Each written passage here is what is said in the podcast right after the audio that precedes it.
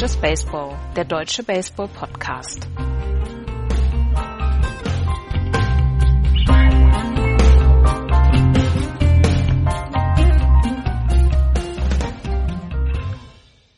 Matt Harvey Trade, Johnny Venters ist zurück, Ben Zobrist will bunte Schuhe haben und die Padres entlassen Chase Hadley. Dazu noch ein No-Hitter. Äh, viele, viele Geschichten aus der MLB. Nach einer Woche Pause sind wir wieder da. Hallo, liebe Hörer bei Just Baseball. Hallo Andreas. Hallo. Und hi Florian. Moin. Ähm, ja, letzte Woche hat es leider aus Termingründen nicht funktioniert, aber jetzt sind wir wieder da. Comeback stronger, äh, sagen sie. Und äh, das wollen wir natürlich heute unter Beweis stellen. Und damit das äh, direkt losgeht, fangen wir die rasante Fahrt diesmal in der American League an, nachdem wir beim letzten Mal in der National League gestartet sind und auch wieder von oben nach unten. Das heißt, wir fangen in der American League East an mit den beiden besten Teams, die es im Moment im Baseball gibt, jedenfalls was die äh, Percentage, die Winning Percentage angeht. Die East wird angeführt von den Yankees und den Red Sox. Gemeinsam 27 Siege, 12 Niederlagen. Dahinter die Toronto Blue Jays 21-19, die Tampa Bay Rays 16-21 und die Baltimore Orioles 12 28. Allerdings mit vier Siegen in Folge diese Woche. Andreas, wir sind letzte Woche äh, ich, mir fehlen fast die Worte, es zu beschreiben. Uns wurde Objektivität äh, in Bezug auf die Yankees nachgesagt. Das ist eine der größten Frechheiten, die jemals als Kommentar unter einer unserer Podcast-Folgen. Es ist tatsächlich so. Also es, es, äh, wir standen kurz davor, mit Just Baseball aufzuhören. Alles hinzuschmeißen. Wenn wir so missverstanden werden. Ja. Das, nein, das ist ja nicht. Nee, also ja, ernsthaft missverstanden. Das ist nee. Also wir waren, wir waren nicht, wir waren nicht böse, wir waren einfach nur enttäuscht. Ja, genau. Wie, wie man, wie, wie wir so ja anscheinend an unserem Ziel vorbeigeredet haben. Das ist dieses, wenn Eltern sich fragen, was haben wir falsch gemacht? Ja. Was haben wir in den letzten Jahren, fünf Jahren falsch gemacht? Anscheinend eine ganze Menge. Denn wir sind natürlich überhaupt nicht objektiv, was die Yankees angeht. Äh, wir mögen die Yankees kein Stück. Allerdings müssen wir ja anerkennen, dass die Yankees kein schlechtes Baseballteam sind im Moment. Und dass sie ein, ein recht überzeugenden eine recht überzeugende zweite Aprilhälfte und erste Maihälfte hatten.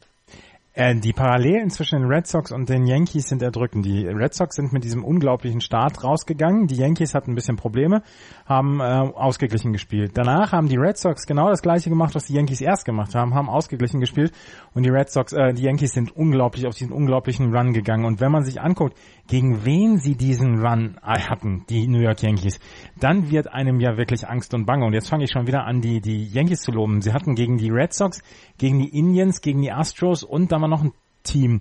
Ähm, die Angels. Die Angels, genau. Haben sie 13 zu 2 gespielt.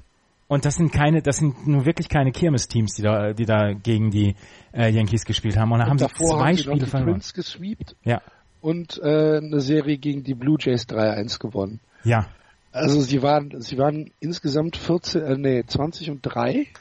Oder ja, auf jeden Fall, ja, 17 und 2 oder so, irgendwie sowas. Ja, ja. Auf jeden ganz, Fall. Ganz krass. Auf jeden Fall war das eine ganz, ganz krasse Geschichte. Und diese Serie, die letzte Woche hier stattgefunden hat zwischen den Red Sox und den Yankees im Yankee Stadium, die haben sie mit 2 zu 1 gewonnen, wo ich nach dem zweiten Spiel gedacht habe, wow, vielleicht müssen wir dann eigentlich dieses Jahr mal sehen und, und anerkennen, dass die Yankees vielleicht doch mal different kind of beast sind. Dass sie wirklich vielleicht ähm, ja so ein furchtbares Line-up haben, dass man dass man da einfach nicht gegen ankommen kann. Und wenn du so im sechsten, siebten Innings dann Inning wieder Top of the Lineup und Middle of the Lineup von den Yankees bekommst, wo du eigentlich dann schon deine besten, deine besten Reliever reinsetzen musst oder hoffen musst, dass da noch dein, dein Starter ähm, eine, eine gute Zeit hat, dann ist das wirklich sehr furchteinflößend. Und das haben sie einfach gezeigt. Sie haben die Bälle aus dem Stadion gehauen. Wenn es nicht Aaron Judge war, war es Giancarlo Stanton. Wenn es Giancarlo Stanton nicht war, dann war es Didi Gregorius. Wenn es Didi Gregorius nicht war, war es Aaron Sanchez. Äh, war es, ja genau, Gary Sanchez. Das war, es war unglaublich. Und im Zweifel stark. kommt halt einfach Kleiber Torres nach ja. oben und spielt, als wäre er ähm, im zehnten Jahr MLB ja. Veteran. Ähm, ja, es ist, äh, es ist tatsächlich so. Ähm, die Serie allerdings gegen die Red Sox war gutes Baseball. Das war vor allen Dingen Playoff-Baseball. Ja, es war äh, von, von allem ähm, drum und dran, mit allem, mit allem drum und dran war es richtig, richtig geiles Baseball. Die Stimmung in Yankee Stadium war hervorragend. Ähm, richtig, ja, fast schon elektrisiert, Playoff Baseball. Ähm, es war ein, eine ganz hervorragende sportliche Serie.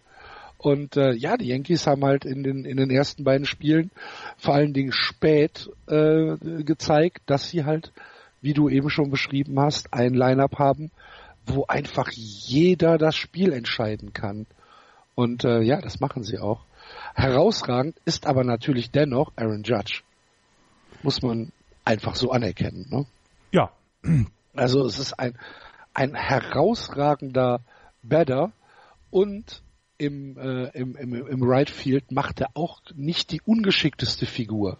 Also ich, äh, ich, ich finde ihn als, als Defensivspieler, jetzt habe ich als Right Fielder, habe ich dann Mookie Betts zum Beispiel als, als, als Parallele. Ja, und da, gut. da siehst du natürlich noch deutliche Unterschiede, aber Aaron Ja. Judge fällt nicht ab. Er macht nicht so wie, ähm, Und er Entschuldigung, hat einen schönen Arm, ne? Also Ja. der Arm, der kann schon was. wen hat er, wen hat er gegen die Red Sox ausgeworfen an der Second Base? Ich glaube Eduardo Nunez war es. An der Äh, Third. Ja, an der Second Base hat er einen ausgeworfen, der eigentlich, Ah, das war Sandy Leon. das war Sandy Leon, genau, ja. Leon, ja. Und ähm, wo, er, wo er wirklich seinen, seinen Arm dann auch unter Beweis gestellt hat. Und ähm, ja, das ist okay. Also wirklich, also er fällt nicht ab. Also er macht eine, er macht einen guten, er macht eine gute Figur. Und ähm, du hast dann natürlich auch äh, Giancarlo Stanton, der im Left Field sich im Moment noch so ein bisschen verloren fühlt. Aber es ist nicht so schlimm, diese Defensive, als dass sie in irgendeiner Weise groß abstinken würde gegen die Offensive. Natürlich stinkt alles gegen die Offensive ab, aber ähm, es ist nicht so, dass es so äh, unglaublich abfällt, diese Defensive der, der New York Yankees. Von daher, ja, ja, und ähm, sie gehen halt, sie gehen halt sehr auf die Dinger, die aus dem Stadion gekommen oder gehen. Also wenn man sich so anguckt, zum Beispiel der der Average der ähm, New York Yankees ist nur auf Platz 8 in der in der ähm, in der American League. Da ist zum Beispiel Boston deutlich stärker. Die gehen eher auf Kontakt, die gehen eher auf Doubles, die gehen auf diese Wallball-Doubles. Ähm, und die Yankees hauen halt alles aus dem Stadion und treffen dann halt nicht so viel, haben unglaublich viele Strikeouts, haben 364 Strikeouts schon in dieser Saison gehabt. Da sind nur noch die, die, die Wedler aus Texas beziehungsweise von Baltimore sind da noch drüber. Texas 412 Strikeouts in dieser Saison. schon. die, die, die, Das war kalt in Texas. die jagen Mücken die ganze Zeit. Ja. Ähm, nein, sie, ja, sie, sie äh, definieren sich halt sehr über die Offensive und man muss dann auch noch sagen, dass das Pitching in den letzten Wochen auch super funktioniert hat bei den New York Also das. Pitching ist eigentlich für mich die größere Überraschung als diese Offensivproduktion. Ich hätte das Pitching durchaus schlechter erwartet. Sie haben in der, wo sie 13 zu 2 oder 17 zu 2 gegangen sind, haben sie, ähm, haben sie eine Strikeout-to-Walk-Ratio von knapp 6 zu 1 gehabt, also 6 Strikeouts per Walk und ähm, den zweitbesten äh, Opponent Betting Average mit 201, also der, der Average der, des Gegners und äh, den zweitbesten Whip mit unter 1 und das ist richtig, richtig stark und den viertbesten ERA dann auch noch in der Zeit. Also sie wurden diese Offensive musste keine 13 Runs scoren, sondern es reichten auch 6 oder 7 Runs oder 5 Runs mal, weil das äh, Pitching dann mit solchen Leuten wie Luis Severino, mit äh, CC Sabathia, der ein wirklich starkes Jahr feiert dieses Jahr, ähm, weil sie da dann wirklich die Unterstützung bekommen haben. Ja. Müssen Sie denn, müssen Sie vielleicht noch was im Starting Pitching tun, wenn Sie im, im Oktober und dann vor allem, also ja, vor allem im Oktober dann noch irgendwas bewegen wollen? Also ich, ich, Sie haben jetzt gute Leistungen da gebracht, ja, aber eben Sabathia und auch Tanaka, die sind jetzt nicht die jüngsten. Also ich, ich bin da ein bisschen skeptisch noch, was das Pitching angeht. Ähm, die Offensive kann viel weg äh, äh, ballern, das ist klar, aber du musst auch mal so ein 1-0 über die, über die äh, Bühne bringen können. Und danach sieht's bei den Yankees für mich im Moment nicht so aus. Das ist eine gute Frage. Sie haben, Sie haben eine gute Farm. Also ich glaube schon, dass Sie in der Lage wären, noch was zu machen, ob Sie das so unbedingt wollen. Weil da durchaus viele Spieler gerade in der Farm sind, die dann ja auch interessant sind für die Yankees. Wenn man sich anguckt, Justice Sheffield als, als Pitcher ist die Nummer drei der ähm, New York Yankees auf der Farm, ist ein ähm, Left-Hand-Pitcher. Esteban Florial, Outfielder, den mögen sie auch sehr gerne. Der könnte zum Beispiel jemanden wie Brett Gardner irgendwann ähm, beerben. Albert Abreu, ein Right-Hand-Pitcher, der ähm, auf Platz 4 auf der Farm ist, laut MLB.com die haben schon sehr viele gute junge Leute und ich weiß nicht, ob sie, ob sie nicht vielleicht ein bisschen zögern, die wirklich gehen zu lassen, weil gerade im, im Pitching stehen viele Leute unter den ersten zehn der, der Prospects bei den, bei den Yankees, wo ich sagen könnte, puh, also ich würde vielleicht ein bisschen hadern, da äh, mich von denen zu trennen. Mal gucken, welche, welche Chancen sich ergeben und welche Pitcher überhaupt zum Juli dann frei werden, weil im Moment ähm, ja, die Dodgers sehen nicht gut aus, aber ob sie Clayton Kershaw irgendwann anbieten auf dem Trade Market, das bleibt dann ja wohl eher zu bezweifeln. Ja, also ich, ich das, deswegen meine ich ja, was ist da die Möglichkeit, die sie haben? Und ähm, wenn ich glaube, sie sind, äh, sie haben ein bisschen dazugelernt, würde ich jetzt mal sagen, dass sie jetzt nicht irgendwie sagen, wir wollen diese Saison nur irgendwas auf die Beine äh, kriegen, sondern wenn wir uns jemanden holen, muss der eben unsere Farm dann auch repräsentieren können. Also eben sprich jetzt den Erfolg bringen und noch zwei, drei Jahre weiter und eben dann nicht erst vielleicht in zwei Jahren, wenn sie die Leute aus der Farm holen. Also ich bin da sehr gespannt, ähm, was die Yankees noch machen werden, weil sie im Moment aussehen, als wenn sie mit den Red Sox zusammen die, das dominierende Team der American League sind. Das will ich doch hoffen. Also, dass die Red Sox mit dabei sind.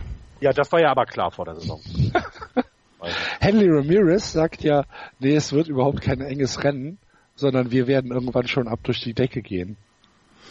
Ja. ja aber oh, der ist, wie hat es beschrieben, der ist in den Selbstbewusstseinstrank gefallen als Kind. in den Kessel mit Selbstbewusstseinspillen ist er, ist er gefallen. Ja. Henley Ramirez übrigens hat ähm, drei Home Runs in seinen letzten vier Spielen, neun RBIs in seinen letzten sieben Spielen. Handel Ramirez ist richtig gut dabei. Er ist richtig gut dabei, aber wenn er vorbeischlägt, sieht's auch immer ganz schrecklich aus. Ja, aber, aber also er wenn er vorbeischlägt, er hatte doch diese Woche, was war das, das zweite Spiel gegen die Yankees, wo er 0 zu 4, 0 von 4 gegangen ist mit, äh, mit vier Strikeouts. Ja. Wow. Das war nicht schön. Nee, aber die Spiele wird er immer mal wieder. dann immer so beleidigt. Ja. ja. Der geht dann weg und, und, und, und du denkst so, ja, was ist denn los? Und dann geht dann weg und guckt da so beleidigt und beißt sich so auf die Unterlippe. Ja, weil, weil das war, der Ball ist nicht gut zu Jobu. Ne? Also, ähm, aber wir müssen schon mal äh, dann doch auch noch auf die auf die Red Sox zu sprechen kommen, die ja immer noch gut dabei sind. Äh, nach ihrem überragenden Start in die Saison ist es ein bisschen äh, auf Normalmaß zurückgestutzt worden. Aber sie spielen trotzdem immer noch guten Baseball. Und ähm, für mich jetzt gerade eine, eine wichtige Frage, wie wichtig war es, dass David Price äh, direkt wieder zurückgekommen ist und auch ein gutes Spiel gepitcht hat nach seiner ähm, Spielfingerentzündung. Karpaltunnelsyndrom. Karpaltunnelsyndrom. Ja, ja. Und das, das kam doch von, von PlayStation 4 Spielen. Von Fortnite. ja. So. Das diese, diese, früher gab's, früher hieß das Sehenscheidentzündung. ja, genau. Heute heißt es Karpaltunnelsyndrom. Die hatten Verletzungen, die hatten wir früher gar nicht. Richtig. Ne? David Price. Ja, aber wie wichtig ist es, dass er wieder da ist? Er hat ja einen Start geskippt nach neun Tagen und ich glaube, ähm, es war nicht wichtig, dass er wieder zurück ist, es war wichtig, wie er zurückgekommen ist. Okay. Und das ja, waren gestern ja. fünften Drittel Innings. Ähm, das waren etwas viele, viele Pitches, die er hatte in diesen fünf ein Drittel Innings. Aber insgesamt hat er, ähm, hat er seiner Mannschaft die Chance gegeben zu gewinnen. Und er hat ja jetzt dann auch gesagt, Mensch, das Playstation spielen, vielleicht lasse ich das jetzt in Zukunft. Aber was für eine bescheuerte Geschichte. Ich meine, er sagt, es kommt nicht davon, aber ja. Ja. Ähm, vorgestern eine, eine Niederlage gegen die Blue Jays, bei den Blue Jays mit einem Start von Chris Sale, der mich so wütend gemacht ja, hat, diese Niederlage. Das könnt ihr euch gar nicht vorstellen. Doch, die, können wir. Die Red Sox haben in den Spielen, wo Rick Porcello äh, gepitcht hat, haben sie eine Bilanz von 7 zu 0. Jeden Start von Rick Porcello haben sie gewonnen. Die Starts von äh, David Price und Chris Sale, da stehen sie 8 zu 8. Das ist ein, eine nicht hinnehmbare Frechheit. Das, das ist unfassbar. Dass Chris Sale neun Innings pitcht, 15 Strikeouts wirft und dann das Ding nicht gewinnt. Ja. 115 Pitches. 115 Pitches. Allerdings muss man natürlich auch sagen, ne, wenn du bei 115 Pitches nur 15 Strikeouts hinkomm, hinbekommst, ist die Frage, ob da äh, der Aufwand sich lohnt. Nein, 115 Pitches, 15 Strikeouts, was äh, sein Karriere äh, Höchstwert ähm, äh, gleichstellt. Wie nennt sich das denn? Einstellt. Äh, egalisiert. Ja. Äh, in in, äh, in den Mittelinnings vom dritten bis zum achten Inning perfekt. Mhm. Ähm, wirklich lights out Baseball gepitcht. Ja, verlieren kriegt dann vom Catcher einen Home Run. Der erste Home Run von, wie heißt der, Manuel? Weiß Miley. Miley heißt er. Miley, genau. Mhm. Der erste Home Run seit Mai 2017 von dem Typen. Und dann bringt er hinterher noch einen Walk-Off. Chris. Sale gerade 16 äh, äh, Schläger am Stück zerlegt hat, dann steht's 3-3 und die kriegen das Spiel nicht nach Hause. Ich war so wütend. ich war so wütend, ich habe nicht mal in unsere WhatsApp-Gruppe geschrieben. Stellt euch das mal vor. Ja, ich habe auch gedacht, ich habe auch gedacht, wechsel die schlafenden Hunde mal nicht. ähm, ist es, was mich sehr überrascht, äh, weil wir zusammen, glaube ich, noch nicht so ausgiebig über die Red Sox gesprochen haben bisher, also wir zu dritt. Ähm, was mich tatsächlich überrascht ist, dass eben die Red Sox nicht mehr über das Pitching die Spiele gewinnen, sondern ja eben auch über die sehr, sehr gute Offensive. Und wenn man sich anguckt, ist ja tatsächlich so richtig neu dabei, nur JD Martinez. Sonst ist ja alles irgendwie geblieben. Ich, ich bin sehr überrascht, wie, wie fantastisch die Offensive funktioniert. Und hätte eher gedacht, dass ihr weiterhin so 3-2, 4-2 Siege habt, ne? Also so ähm, äh, eher eher in den unteren Run-Bereich. Aber jetzt, was haben wir jetzt? Wie viel, wie viel Runs waren es? 24, 24, 24 Spiele mit mindestens fünf Runs haben die Red Sox also, finde ich, finde ich herausragend. Also äh, das muss man, das, das, das hätte ich vor der Saison so nicht erwartet. Und äh, deswegen ist auch meine Prognose für den weiteren Verlauf, da eben jemand wie Price, Porcello und Sale bei euch auf dem Mount steht und eben nicht Sabathia, Tanaka und wie sie da alle heißen, glaube ich auch, dass Mar äh, Ramirez recht haben könnte, dass es da noch eher wieder einen Lauf der Red Sox geben wird und die Yankees dann lieber ähm, wieder nochmal schwächeln können.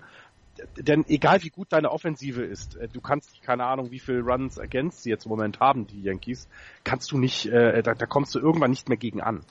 Also das, das funktioniert ja dann Können nicht wir? Naja, so viele Runs against haben sie gar nicht. Also die Yankees haben äh, 164 Runs against, die Red Sox haben 148.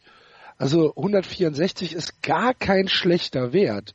Wenn, du- wenn du dir ähm, überlegst, dass zum Beispiel die Angels sind in etwa so 167, die Mariners 175, äh, die, die, die Braves 154. Ähm, so schlecht ist das gar nicht. Und wenn du dann überlegst, dass die Offensive der Yankees halt einfach so exorbitant besser ist als, äh, als der Rest der Liga, Ja, ja, äh, ne? also im Moment ist das noch, läuft das ganz gut.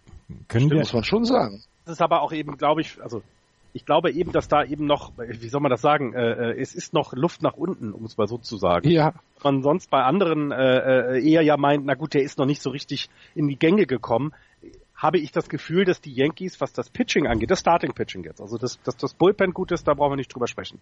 Aber dass das Starting Pitching eben etwas überperformt gerade und dieses Loch kannst du nicht die ganze Saison mit den Relief-Pitchern stopfen. Das sehe ich ja jetzt schon bei den Giants. Ähm, dass das nicht geht, wenn dir da die Leute wegbrechen. Und ähm, da glaube ich eher, dass nochmal ja, so, so ein bisschen dann ähm, die Chance für die Red Sox vielleicht besteht, eben sich mal ein paar Spiele abzusetzen wieder, ähm, weil das es spannend wird an der, an der Spitze und wir da wirklich zwei Teams auf höchstem Niveau äh, um den Titel in der American League East äh, äh, fighten sehen. Das ist ja hervorragend. Also besser kann man sich als Fan ja gar nicht wünschen. Können wir, können wir bitte, bitte nochmal über die Genialität von Mookie Betts sprechen? das ist unfassbar, ne? Müssen wir wohl. Ne? Mookie Betts ist im Moment auf einem unglaublichen Lauf. Der hat jetzt schon 29 Extra Base Hits gehabt. Ähm, 103 Total Bases, das ist jetzt äh, eine, eine Form, be- beziehungsweise wo man, wo man sagt, okay, das, das ist jetzt eine Zahl, mit der man nicht unbedingt was, was anfangen kann.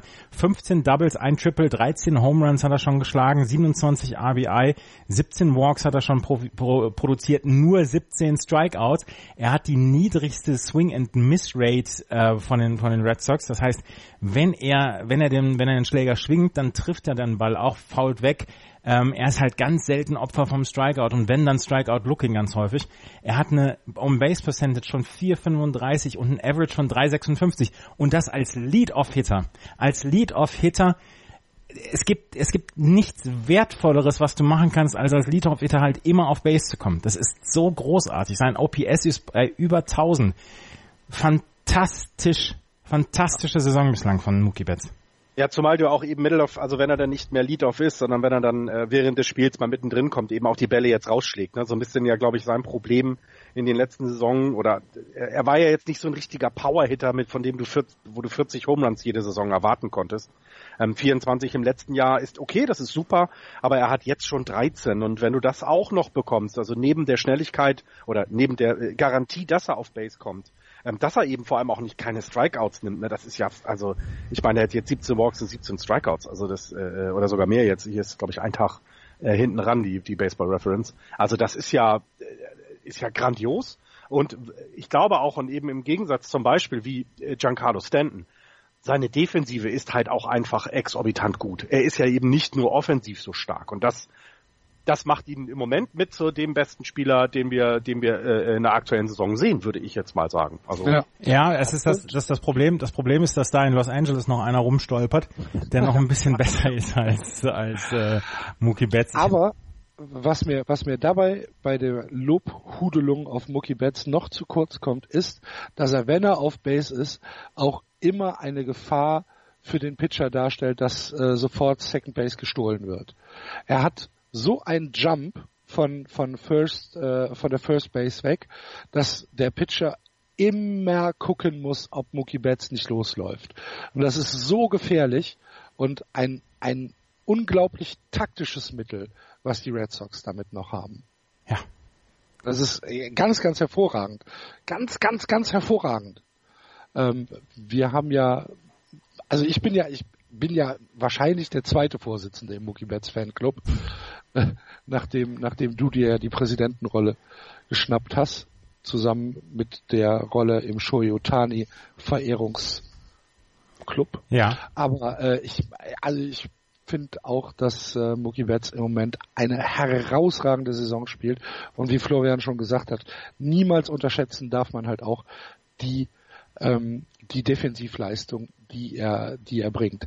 Ähm, die Red Sox haben jetzt bis Ende Mai nur noch vier Spiele auswärts. Sie hatten jetzt eine sehr, sehr lange Auswärtsstrecke, äh, die sie aktuell mit äh, 5 und 5 äh, gespielt haben. Heute dann das letzte Auswärtsspiel nochmal in Toronto.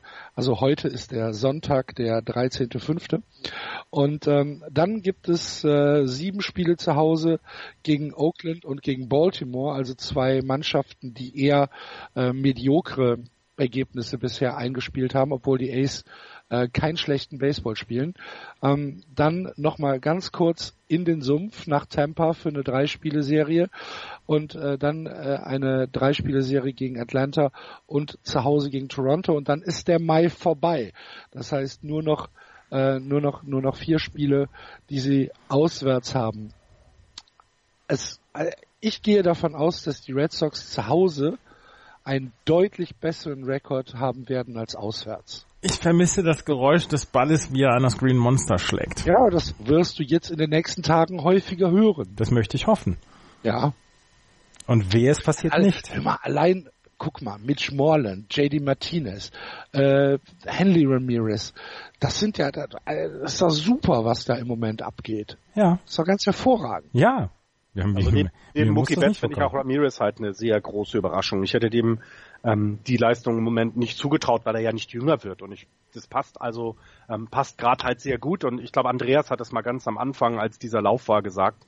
Ähm, wer hätte gedacht, dass so ein, ein Trade oder war verpflichtet als Free Agent, JD Martinez, dass der gekommen ist, hat vielleicht eben genau dieses Puzzleteilchen mitgebracht, was noch gefehlt hat, um diese Mannschaft rundrum äh, offensiv auch besser aufzustellen. Denn, wie ich es vorhin schon sagte, so richtig groß verändert ähm, habt ihr ja nicht viel äh, ähm, JD Martinez halt als Größte. Und ich, ich finde ich vom, vom Management auch richtig gut gemacht, denn es scheint ja auch, dass er äh, als Persönlichkeit gut in das Team reinpasst. Anscheinend schon. Eine letzte Sache noch zu den Red Sox. Ähm, Dustin Pedroia wird morgen nach Pawtucket gehen ja. und ähm, seine sein äh, AAA ähm, Rehab äh, starten. Sie gehen davon aus, also das Zeitfenster der Red Sox ist 20 Tage, bis er wieder zur ähm, äh, zur Mannschaft stoßen kann. Ähm, alles, was man aus Boston hört, ist, dass es schneller geht. Äh, das, Ende Mai, äh, Anfang Juni soll es, soll es soweit sein. Mhm, ja. Das ist das Problem. Äh, also das, das Gute ist ja, er ist nicht, er wird nicht zu 100 Prozent vermisst. Natürlich als Persönlichkeit und so weiter, aber ähm, rein aber leistungstechnisch. Wenn du Dustin Pedroia oder Brock Holt da stehen hast, ist das schon mal noch eine Ja, natürlich Sache. ist das ein Unterschied und trotzdem ähm, ist das noch nicht so richtig aufgefallen. Wenn Dustin Pedroia Outfield spielen könnte, könnte er im Moment für Jackie Bradley Jr. reinkommen, weil der hat einen unfassbaren Slump. Ähm, aber ansonsten. Hat auch jetzt lange nicht gespielt, ne? Ja, er hat weil, letzte Nacht wieder gespielt, aber er ist jetzt in einem ah, okay. Slump von 5 von 54 in den letzten ja. Spielen. Das ist ja fast Chase Hadley Niveau. Das ist fast Chase Hadley Niveau, ja. Aber wir sind noch nicht bei den Padres. Noch nicht. Es dauert auch noch zwei Stunden. Ja. okay. Ähm, in der American League East was gibt's da noch zu, erklär, äh, zu erzählen von den Blue Jays, den Rays und den Orioles? Die Tampa Bay Rays machen sich Sorgen um Chris Archer, der einen ähm, 5,64er ERA hat, wo die Tampa Bay Rays eigentlich gedacht haben, hm, vielleicht können wir zur Trade Deadline traden, aber er bekommt überhaupt keinen keinen Boden unter den Füßen im Moment. Ähm, er hat letzt gestern gegen die Baltimore Orioles gespielt, sechs Runs in sieben Innings hat er abgegeben und ähm, das war halt nur vier Stri Strikeouts und die Tampa Bay Rays machen sich wirklich Sorgen um ihr Ace, weil das ist im Moment nicht das Ace, ähm, was sie was sie haben. Ähm, die Baltimore Orioles haben gestern oder vorgestern, glaube ich, den ersten, nee, von von Doubleheader haben sie im ersten Spiel David Hess ähm, starten lassen, ein Pitching Prospect. Er ist auf Platz 18 in ihrer ähm, in ihrem äh, Prospect Ranking und wir wissen alle, dass die das Orioles die Orioles Prospects alle nicht so gut sind. Ähm, es war in Ordnung, sechs Innings, sechs Hits, drei Strikeouts ähm, hat er abgegeben, beziehungsweise drei Runs hat er, hat er abgegeben und es war in Ordnung. Sie mussten dafür Chris Tillman auf die DL setzen. Und bei den Toronto Blue Jays musste Markus Stroman auf die DL, der einen fürchterlichen 771er ERA in sieben Starts in diesem Jahr hat. Ähm, und haben für ihn gestern wen starten lassen? Ich weiß es nicht mehr. Auf jeden Fall gestern der äh, Starter für die Toronto Blue Jays war für äh, Marcus Stroman reingekommen. Und äh, eins noch hier, ähm, der Sohn von Vladimir Guerrero, Vladimir Guerrero Jr., um ähm, da dann mal genauer zu sein, ist in der Double A bei den Toronto Blue Jays und haut im Moment alles aus dem Stadion. Der Junge ist 19 Jahre alt und er sorgt für ein Highlight-Video nach dem nächsten. Er hat im Moment eine, einen Average von knapp 400, einen 453er oben on Base Percentage, 673er Slugging in 25 Spielen, 5 Home Runs, 12 Walks, 12 Strikeouts hat er produziert und hat ähm, im Moment bei den Toronto Blue Jays Fans so ein bisschen Begehrlichkeiten wecken lassen, dass sie gesagt haben, man, Kendrick Morales ist so schlecht im Moment, da können wir doch Vladimir Guerrero Jr. mit reinbringen. Das Problem ist halt, einen 19-Jährigen jetzt von der Double A in die Big League zu befördern, das ist schon noch ein großer Schritt. Der letzte, der das geschafft hat, das war Mike Trout und selbst der hatte damals Probleme und musste wieder zurückkehren in die, ähm, in die, ähm, in die Minor Leagues. Und die Toronto Blue Jays denken sich jetzt, ja, an den Red Sox und Yankees kommen wir dieses Jahr wahrscheinlich nicht vorbei. Deswegen wollen sie ihn noch ganz, ähm, ganz behutsam aufbauen. Aber ich glaube, wir können uns auf Vladimir Guerrero Jr. in den nächsten Jahren durchaus freuen, weil der scheint offensiv wirkliches Superstar-Potenzial zu haben. Im Moment ist er an der Third Base, könnte eventuell auf die First Base gehen oder dann auch DH.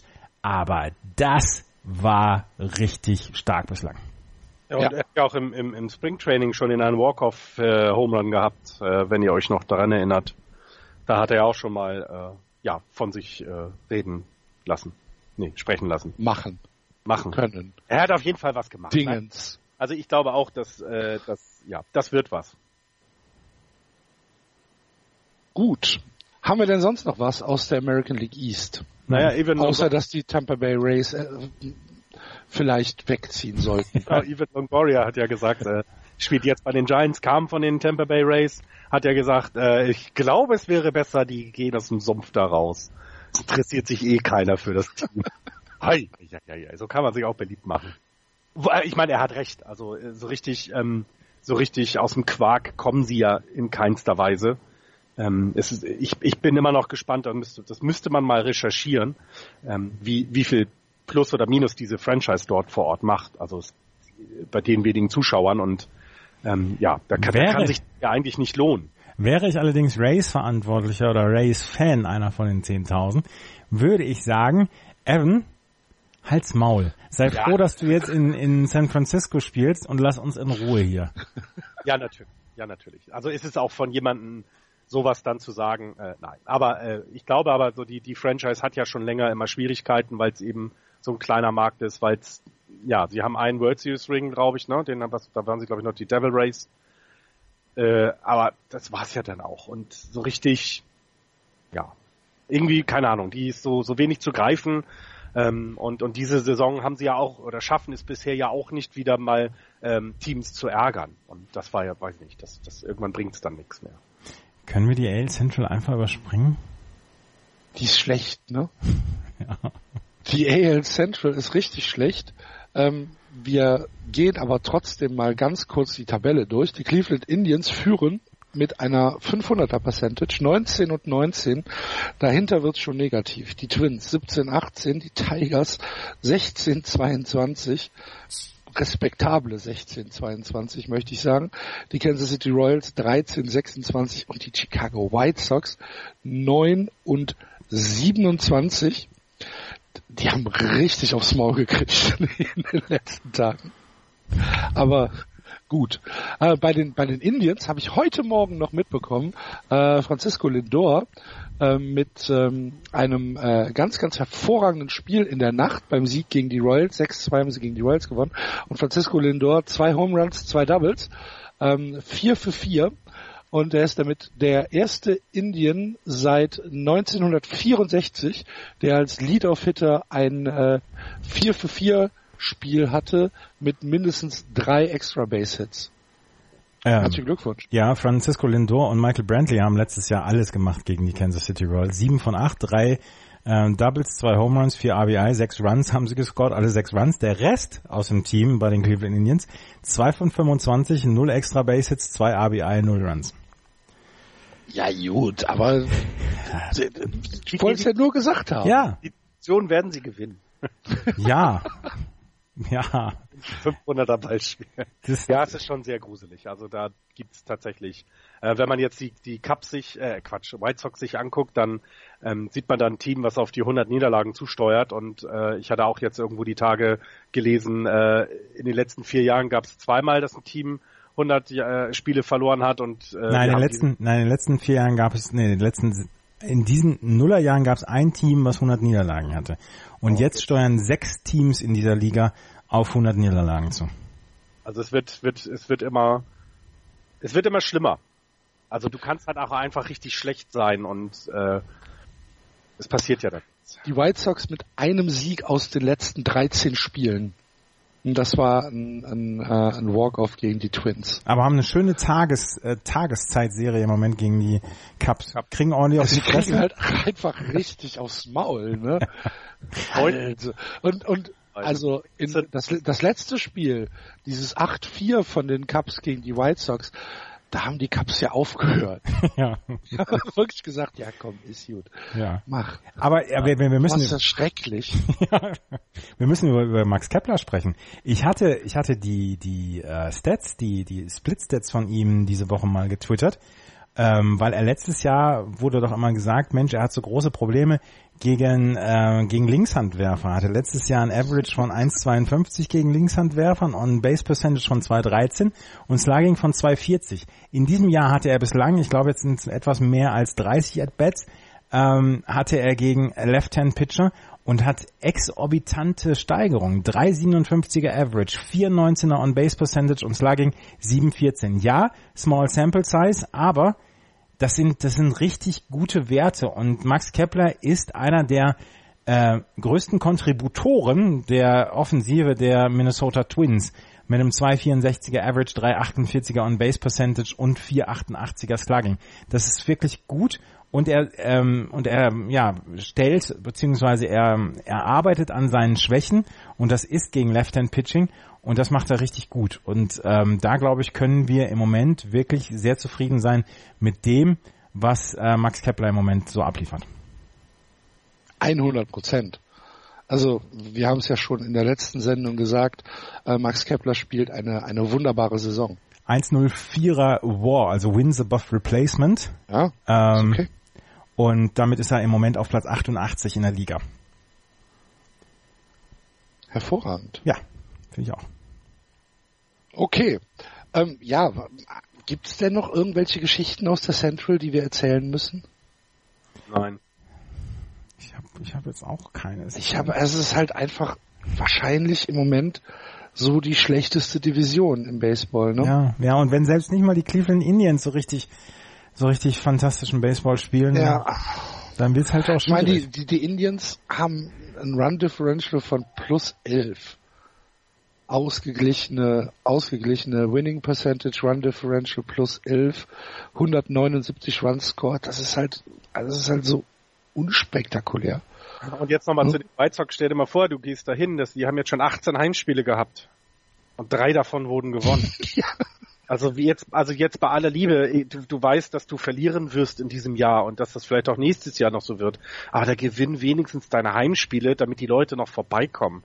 Also sechsmal auswärts gewonnen, dreimal zu Hause. Also entschuldigt bitte, ein bisschen, ein bisschen Rücksicht auf die Leute da in, im, im Süden von Chicago muss man schon nehmen. Also, wenn, wenn du ständig eine 4 Minus nach Hause bringst, dann können deine Eltern nicht immer sagen, ja, das hast du toll gemacht. Da muss man dann auch immer mal sagen, ey, ernsthaft, ich kann aus Scheiße kein Gold machen. Ja, das stimmt. Ne? Aber ich meine, bei den, bei den Chicago White Sox ist ja die wenigstens die, die Zukunft ist ja wenigstens positiv. Was, ähm, was Kansas City da im Moment macht, weiß man noch nicht so ganz genau. Ähm, Detroit ist, hat auch ein paar Jahre jetzt vor sich, wo es dann eher ähm, rückwärts gewandt geht und bei den Minnesota Twins, die wollen gerne, können aber im Moment nicht. Ich, und das ist so ein bisschen die größte Überraschung, finde ich, dass die ihre PS noch nicht so richtig auf den auf den Boden bekommen. Das, äh, da ist auch so meine Hoffnung, dass die dann eben irgendwann mal dann die Kurve, wie auch letztes Jahr bekommen und so ein bisschen bisschen das dann nochmal aufmischen, sodass auch die Indians sich weiter strecken müssen, weil sonst, ja, keine Ahnung. Ich weiß nicht, wann hatten wir das letzte Mal, dass ein Divisionssieger knapp 500 war? Das ist ja auch schon länger her, ne? Ja, es ist so. Ja, es ist halt einfach. Also, oh. Wenn du, es ist halt, du gehst in ein Steakhouse und freust dich auf das leckere, leckere Rum, Rumsteak oder Filetsteak und dann ist es nicht mehr da und du kannst halt nur ein Kotelett bestellen. Aber so ein Kotelett denkst, aber auch lecker. Na, aber nicht im Steakhouse. Wenn du früher, wenn du früher gelernt hast, wenn ich früher gelernt habe in der Oberstufe und der Kiffer, der hat gesagt, ach komm hier, komm, lass uns, lass uns irgendwo in eine Stadt gehen und so. Und ich wurde dann, ich wurde dann nicht gefordert. Das ist im Moment das Problem der Indians. Die werden in der eigenen Division überhaupt nicht gefordert und werden die ganze Zeit von den Kiffern aus, von den Chicago White Sox, werden ja, Herr Rummenigge, ist gut. ja. Kann ja wohl nicht wahr sein. Ja. Sind die, also, die Indians sind so schlecht, weil die Division so schlecht ist. Ja. Aha. ich glaube schon. Lass uns mal lieber in den Westen gucken. Du willst diese der, Diskussion nicht führen. Das ist richtig. Weil das, weil, weil das Blut schon wieder kocht. Sie, jetzt überleg dir deine nächste Antwort ganz genau. Möchtest du sie führen? Ich hätte kein Problem damit. Lass uns in den Westen gucken. Wo die Houston Astros mit 25 Siegen und 16 Niederlagen die Division anführen, ganz knapp vor den Los Angeles Angels 23 und 16, ein Spiel nur zurück. Die Seattle Mariners 22 16, anderthalb Spiele zurück. Die Oakland A's 19 20, knapp negativ und die Texas Rangers 16 und 25 mit neun Spielen dahinter und einer Strikeout-to-Walk-Ratio von 300. Äh, die Houston Astros ähm, mit einem ja, mit der besten Defensive, dem besten Pitching, was im Moment im Baseball rumläuft. Sie haben in äh, ihren 41 Spielen bisher 110 Runs bekommen äh, als äh, Runs Against, haben 196 gescored, ist ein Run Differential von plus 86 und ist tatsächlich im Moment das Maß aller Dinge. In den letzten zehn Spielen allerdings äh, nur ein ausgeglichenes 5 zu 5, weil sie eine Serie gegen die Diamondbacks verloren haben und davor eine Vier-Spiele-Serie gegen die Yankees nur mit 1 zu 3 abschließen konnten, äh, wo die Yankees äh, zweimal auch ein 4 zu 0 hingelegt haben, was wieder ganz, ganz hervorragendes Baseball war von den Yankees. Ähm, dennoch, Andreas, die, das äh, Houston Astros Pitching ist nicht so schlecht. Ne? Ist, nicht, ist nicht ganz verkehrt. Und ähm, Leute, die ein bisschen älter sind, also Florian, die erinnern ja. sich an ähm, die 1997er Atlanta Braves zum Beispiel, damals mit Smalls, oh, ja. mit Maddox. Smalls. Ja, genau, mit Smalls, mit Glavine, mit Maddox. Ähm, eine historisch gute Rotation. Die 2011er Phillies zum Beispiel wurden als historisch gute Rotation damals bezeichnet und haben eine eine wirklich fantastische ähm, eine wirklich fantastische Leistung damals gebracht. Ähm, die 2011er Phillies damals Roy Halladay, Cliff Lee, Cole Hamels, Roy Oswald, Vance Worley. Das war eine fantastische Rotation und die Astros könnten es schaffen, diese beiden Teams in ihrem ERA zu unterbieten, in ihrem Starters ERA, weil im Moment haben sie einen 2,39er ERA oder 2,36er ERA insgesamt von ihren Startern. Und sie könnten das unterbieten. Und sie sind im Moment, und ja, es sind erst 36 oder 37 Spiele gespielt, sie könnten eine historisch gute Saison für ihr Pitching bringen, für ihr Starting Pitching. Und das ist einfach überragend gut. Und jemand wie Garrett Cole zum Beispiel, der sein ERA auf 1,43 runtergeschraubt hat, der schon 86 Strikeouts in seinen 56 Innings gebracht hat, der einen 0,74er Whip hat, Walks und Hits per Innings pitcht, der sogar noch unterboten wird von Justin Verlander, der im Moment jenseits von Gut und Böse ist. Also ähm, Justin Verlander geht, es geht einfach nicht. Der ist doch 103 oder ist er 104? Das kann nicht sein. Also ja. ich hätte das nie gedacht. Und wenn du jetzt guckst, wie Dallas Keikel ähm, eben im Moment etwas abfällt, also immer noch ein 3,53er ERA, er ist vernünftig dabei, ein bisschen äh, wenig Strikeouts per 9 Innings hat er mit 6,5 nur. Das ist tatsächlich wenig und kennt man anders von ihm. Ähm, aber wenn das so die Delle ist in deinem Starting Pitching, ne, weil selbst Charlie Morton mit 203er ERA äh, auch unter einem, also 0.97 Whip, das äh, äh, also wer hätte das gedacht? Sie haben noch keiner, also das finde ich auch überraschend. Alle fünf, also es gibt bisher nur diese fünf Starter, die ein Spiel gestartet haben. Das glaube ich, da müsste man mal die anderen Ligen durchgucken. Ich glaube, das gibt's sonst nicht. Die haben bisher wirklich nur ihre fünf Starter verwendet ähm, und und äh, ja. Und, und damit, wir müssen wir müssen bitte noch einmal wir müssen bitte noch einmal das gerade erklären. 3,53er ERA bedeutet auf neun Innings bekommt er dreieinhalb Runs. Wenn du einen normalen Start eines Starting Pitchers nimmst, der geht sechs Innings. Wenn du das jetzt also zwei Drittel von diesen dreieinhalb bist du ungefähr bei zweieinhalb. Das heißt, Dallas Keuchel als viertbester Pitcher in der Starting Rotation der Houston Astros sorgt im Moment dafür, dass du mit überspitzt gesagt, beziehungsweise abstrakt gesagt 0 zu 2,5 zurückliegst. Und dann hast du diese Offensive mit Altuve, mit Springer, mit Correa, die müssen diese zweieinhalb Runs, die Dallas Keuchel abgegeben hat, müssen sie übertreffen. Und das schaffen sie in den allermeisten Fällen. Leider noch nicht diese Saison, weil ähm, Dallas Keuchel hat schon fünf Losses. Aber die, ich möchte diese, diese 3,53er ERA nochmal in Relation setzen. Das sind zweieinhalb Runs für sechs Innings. Und das ist echt gut. Das ist wirklich gut. Das, das kann man nicht anders sagen. Und äh, ähm, ich hatte so ein bisschen erwartet, dass sie so einen leichten Slump eben bekommen. Das hat man ja häufig bei Teams, die World Series gewonnen haben, aber das siehst du hier gar nicht. Im Gegenteil. Also das Justin Verlander, ich meine jetzt mal ernsthaft, der kann nichts anderes als schnell werfen. Mehr kann der nicht. Also der kann keine Kurven, der kann, äh, wenn er Glück hat, trifft er mal eine Ecke in der Strikezone. Der ist wirklich einer der schlechtesten Starting. Nein, aber also ich hätte nie erwartet, dass der nochmal so zurückkommt. Und äh, sie hatten ihn damals ja geholt, damit sie die World Series gewinnen. Das haben sie geschafft und er lässt nicht nach, sondern er liefert weiter ab. Und das ist äh, herausragend gut, muss ich, muss ich ehrlich gestehen.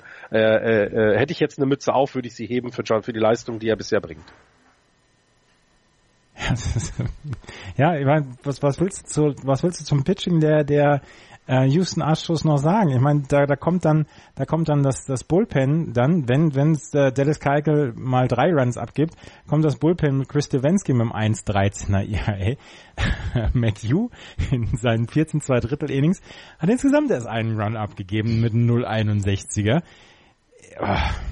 Das ist so, so stark, was die Houston Astros machen. Cooks, Ken Giles, na, wie viel, wie viel äh, Saves hat Kimbrell? 13? 13. er braucht erst fünf, ja. 13, Ken Giles, fünf Saves. Ja, Peacock hatte, Peacock hatte auch schon ein paar Saves, beziehungsweise okay, Save ja, Opportunities. Okay. Aber insgesamt haben sie drei, fünf, acht, äh, neun, elf Save Opportunities und Kimbrell hat allein schon 13 Saves. ja, ja, wie hat, wie hat's, äh, Shaughnessy genannt? Wenn er drei äh, Runs oh. Vorsprung hat und äh, es kommen oh, Orioles, oh, dann ist er der beste Closer der Welt. Das war nach dem ähm, 6 zu 9 gegen die nach Yankees. dem 6 zu 9 gegen die Yankees. Hat er, um das noch mal zu erklären, hat Dan Shaughnessy der Alfred Draxler der Bostoner äh, Sportjournalistenszene. Der schlecht gelaunte, nüchterne Alfred Draxler.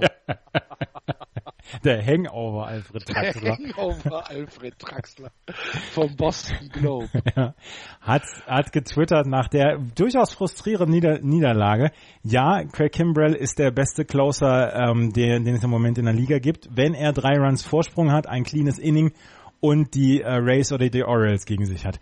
Und das hat mich wütend werden lassen. Glaubst du denn schon, sie hat Spaß im Leben? Ich weiß, ich kann es mir nicht vorstellen. Ich kann es mir, dass der, dass der nicht täglich, dass, er, dass dem nicht täglich aufgelauert wird von von irgendwelchen Red Sox Spielen. Die müssen, die müssen. Und, liebe liebe Leute, falls ihr den Shaughnessy äh, nicht kennt, das geht schon über zwei zweieinhalb Dekaden. So. Ja. Und der Typ hat auch durchaus einen Ruf im, im Clubhouse. Mhm. Ich erinnere da nur an die 2004er ähm, äh, World Series, als er bei 3-0 Rückstand äh, in, in, der, in der Championship Series gegen die Yankees äh, diesen berühmten Artikel im Globe geschrieben hat über die äh, Bunch, Bunch of, of Frauds. Ja. Und das, das ist schon ein, ein, ist schon ein eigenwilliger Charakter. Ich habe mit Kimbrell angefangen. Es tut mir sehr leid, liebe Hörer. Ja, passt schon. wir gehen mal wieder zurück nach Houston oder wollen wir gleich nach Los Angeles gucken? Ich, das, das muss Andreas entscheiden. Ich weiß nicht, wie seine, seine aktuelle Beziehung zu Shohei Otani ist. Ja. Still, still intact. ja. Ja, ja, ja. Habt ihr den Home habt ihr den Home Run ja, von Shohei Otani gesehen? Diese Woche? Er hat sofort gewusst. Oh, so aber dieses, dieses, dieses Geräusch, was der Ball auf dem Schläger gemacht hat, da wusste es das ganze Stadion, dass dieser Ball rausgeht. Und mit welcher Leichtigkeit Shohei Otani das macht. Aber Shohei Otani ist auch noch schnell dabei. Ja. Ne? Das ist unglaublich. Das ist der ein Typ ist echt das, das, das Komplettpaket. Das ist ein Athlet. Ja, aber so, aber, aber Wahnsinn, wie, wie auch, auch die Größe, ne? Also, auch seine Körpergröße ist ja jetzt kein Wurzelzwerg wie José Altuve, sondern der bringt ja ein bisschen was auch an Metermaß mit. Also ähm, und dann diese Schnelligkeit, die Beweglichkeit, das alles drum, das Ganze. Äh, ich bin auch, ich bin auch sehr, ich kann die Liebe, die äh, ähm, Andreas empfindet, die kann ich sehr gut verstehen. Ja, ja. Und wer sie nicht verstehen kann, mit dem rede ich einfach nicht mehr. ähm, Recht. Ja, Shoei Otani ich habe jetzt, äh, letzte Woche gab es einen Buster Oni Podcast, wo er mit, ich weiß gar nicht mit wem er darüber gesprochen hat, ähm, über Shohei Otani und was die, was die Los Angeles Angels machen sollen mit Shohei Otanis Pitching, beziehungsweise ob er Two-Way-Player bleiben soll oder ob er ähm, dann wirklich sich auf eins beschränken soll. Und da hat Buster Olney gesagt, Leute, eigentlich, du hast auf beiden Seiten bekommst du gute Arbeit von ihm. Natürlich, er hat im Moment noch einen anderen Rhythmus als ein normaler Starting Pitcher, der nicht am Schlag ist. Er ist im Moment alle ja. sechs oder sieben Tage ist er am Start. Aber dafür hat er ja zwischendurch dann auch, also ist ja seine produktive Zeit ist ja durchaus durchaus ähm, mehr wert als die eines äh, eines Starting Pitchers, weil er noch offensiv in, äh, zur Geltung kommt. Ähm, und da gab es eine interessante Diskussion, ob man das wirklich so beibehalten soll, dass er Two-Way-Player bleibt und äh, oder ob er sich irgendwann aufs Pitching beschränken soll. Und ähm, alle haben gesagt bei Buster Olney, macht es doch am War fest, an diesem Wins above Replacement. Wenn er zusammen mit, äh, mit Pitching und Hitting einen höheren War generiert, als dass er bei einer, bei einer Projection wäre vom Pitching, ja, dann muss man es ja machen. Und ich halte halt dagegen, die Verletzungsgefahr für einen Hitter, der gut pitchen kann, dann gerade wie Shohei Otani, ist einfach so groß, dass ich irgendwann sagen will, ja, es, es ist toll, ihm zuzuschauen in der Offensive, aber vielleicht ist das Pitching einfach wichtiger. Und äh, was ich die letzten Wochen schon einmal gesagt habe, es ist die interessanteste Frage für Mike Socha, für das ganze Front Office der, der äh, Los Angeles Angels, was sie mit ihm machen, ob sie ihn als Two-Way-Player behalten. Er macht im Moment nicht den Eindruck, als ob er sich auf eins beschränken wollen würde, weil ich glaube, er geht im Moment beide Sachen mit großem Spaß an. Aber das ist eine so spannende Frage für den Rest der Saison. Wenn die Los Angeles Angels da in der Nähe von den Playoffs bleiben diese Saison, ich würde ihn so gern weiter, weiter in dieser Rolle sehen. Und ganz ehrlich, dieser Home Run diese Woche, dieses Klack, das ist eins der schönsten ja. Geräusche gewesen, was ich in dieser Woche gehört habe. ähm, aber dann äh, ist mir bei bei den Angels ist mir ein Spieler aufgefallen, ich weiß nicht, ob ihr den kennt. Der ist relativ jung noch, ist aber schon länger dabei. Der heißt, glaube ich, Trot oder sowas. Mike Trout ist auch nicht so schlecht, muss ich jetzt mal sagen. Ne? Mike Trout ist ähm, on pace für eine knapp 15er War-Saison. Also dieses Wins above Replacement kommt heute ein bisschen häufiger bei mir vor. Wins above Replacement, um das ja noch mal kurz zu erklären, es führt halt verschiedene Statistiken ähm, zusammen, die dazu führen, den Wert eines Spielers zu äh, bewerten oder äh, zu, zu festzustellen, ähm, wie es dieses Wins above Replacement heißt, wie viele Siege bekommt man mit diesem Spieler extra, ähm, als wenn man ihn durch einen normalen Mittelklasse MLB-Spieler ersetzen würde. Und wenn du einen, einen War von fünf oder sechs hast, dann bist du als einziger Spieler für fünf oder sechs mehr Siege gut, als du eigentlich in deiner Projection hättest. Ich hoffe, das konnte man jetzt halbwegs verstehen. Und Mike Trout ist auf einer, ist im Moment on pace für eine knapp 15er War-Saison. Das heißt, ohne ihn, wenn das, wenn das so weiterläuft, hätten die Angels 15 Siege weniger. Ohne einen, einen einzigen Spieler. Und das, den höchsten War, den jemals ein Spieler erreicht hat in einer Saison, das war Babe Ruth. Der hatte 1923 eine Saison, wo er einen War von 14,1 hatte. Und es hat seitdem noch kein einziger Spieler wieder geschafft, überhaupt eine 13er Saison an Warp zu bekommen. Barry Bonds hatte ähm, 2001 einen 11,9 War, also 11,9 Wins above Replacement. Und Mike Trout ist jetzt auf einer, auf einem, auf einer Pace knapp 15.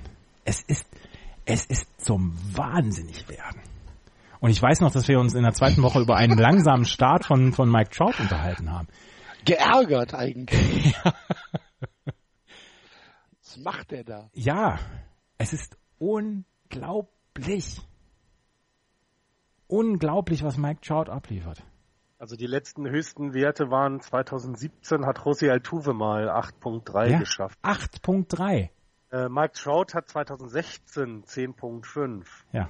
Und 2011 hat er auch eine ähnliche, ne, 2012 hat er auch 10, 10.5 gehabt. Das muss man ja, man muss das ja sagen, ne? Mike Trout ist so jung, aber der ist ja auch schon, wir, wir kennen ihn ja schon. 2011 ist er in die Big League gekommen, da zum das ersten Mal. Dann ist er nochmal zurückgekommen. War, war das mit, mit Chris Bryant zusammen? Das kann sein, ja, dass die beiden damals Eine, zusammen... dass die beiden zusammen hochgekommen nein, sind. Nein, Chris Bryant ist 2005, äh, wann war da, ich war, da war ich in Chicago, hat er sein erstes At-Bat Ach, ja, genau. 2015 war ich. Ah, ist der so, so, ah, ist da so viel Unterschied dazwischen? Ja, ja, ja, ich weiß gar nicht. Okay. Du meinst vielleicht Bryce Harper? Kann das sein? Das ja, ja, ja, ja, genau. Bryce Harper und Chris Bryant. Die ja. sind zusammen hochgekommen. Ja, also Mike Trout ist wirklich, also bei stimmt, allem. Stimmt, stimmt, habe ich jetzt verwechselt. Was wir, was wir auch immer sagen, also das ist ja, es ist ja auch immer so lustig und, und wir machen uns ja auch so, ja, der ist noch so jung. Wir sehen hier einer der besten Baseballspieler, die äh, diesen Planeten bisher betreten haben und ja. wir dürfen live dabei sein. Er definiert Baseball für eine ganze Generation. Genau, und, und vor allem, wir, wir reden immer über die Spieler. Also ich meine, du hast gerade den Namen Babe Ruth genannt, die haben wir nicht spielen sehen. Ähm, du, äh, du hast. Wir wissen ja auch nicht mal, ob die Statistiken echt sind. Ja, äh, genau.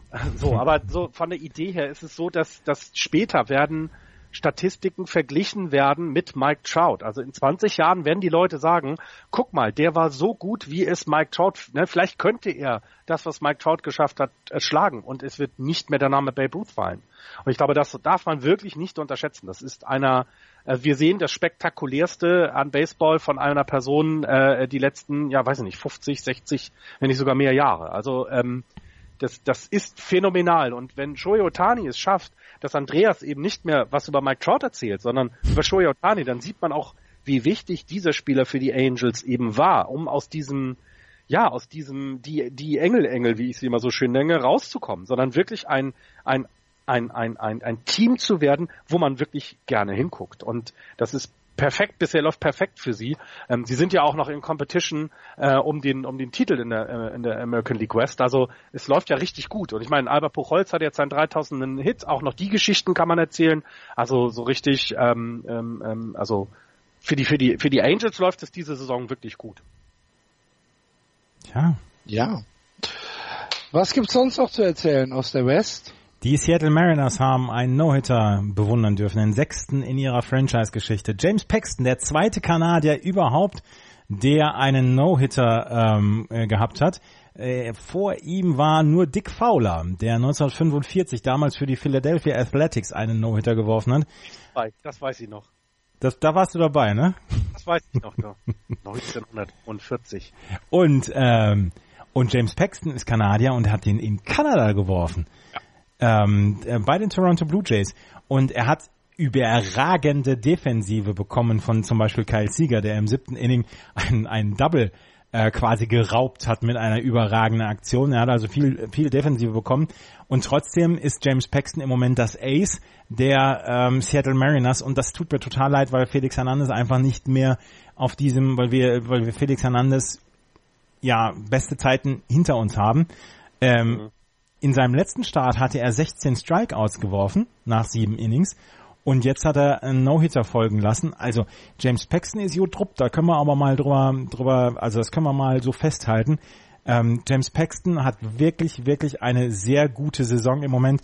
Und wenn man auf seine Gesamtzahlen an, äh, sieht, dann sieht das nicht so überragend aus. Ein 340er ERA, auch hier wieder den, dieses kleine Sternchen, was ich eben schon gemacht habe. Ein 340er ERA ist über sechs Innings echt gut hat acht Starts gehabt, hat 47 zwei Drittel Innings gehabt, 18 Runs bislang kassiert und ähm, ist im Moment das Ace der Seattle Mariners und das war ein toller No-Hitter, weil er auch mit unter 100 Pitchen, Pitches gelaufen ist. Das hat man auch eher selten.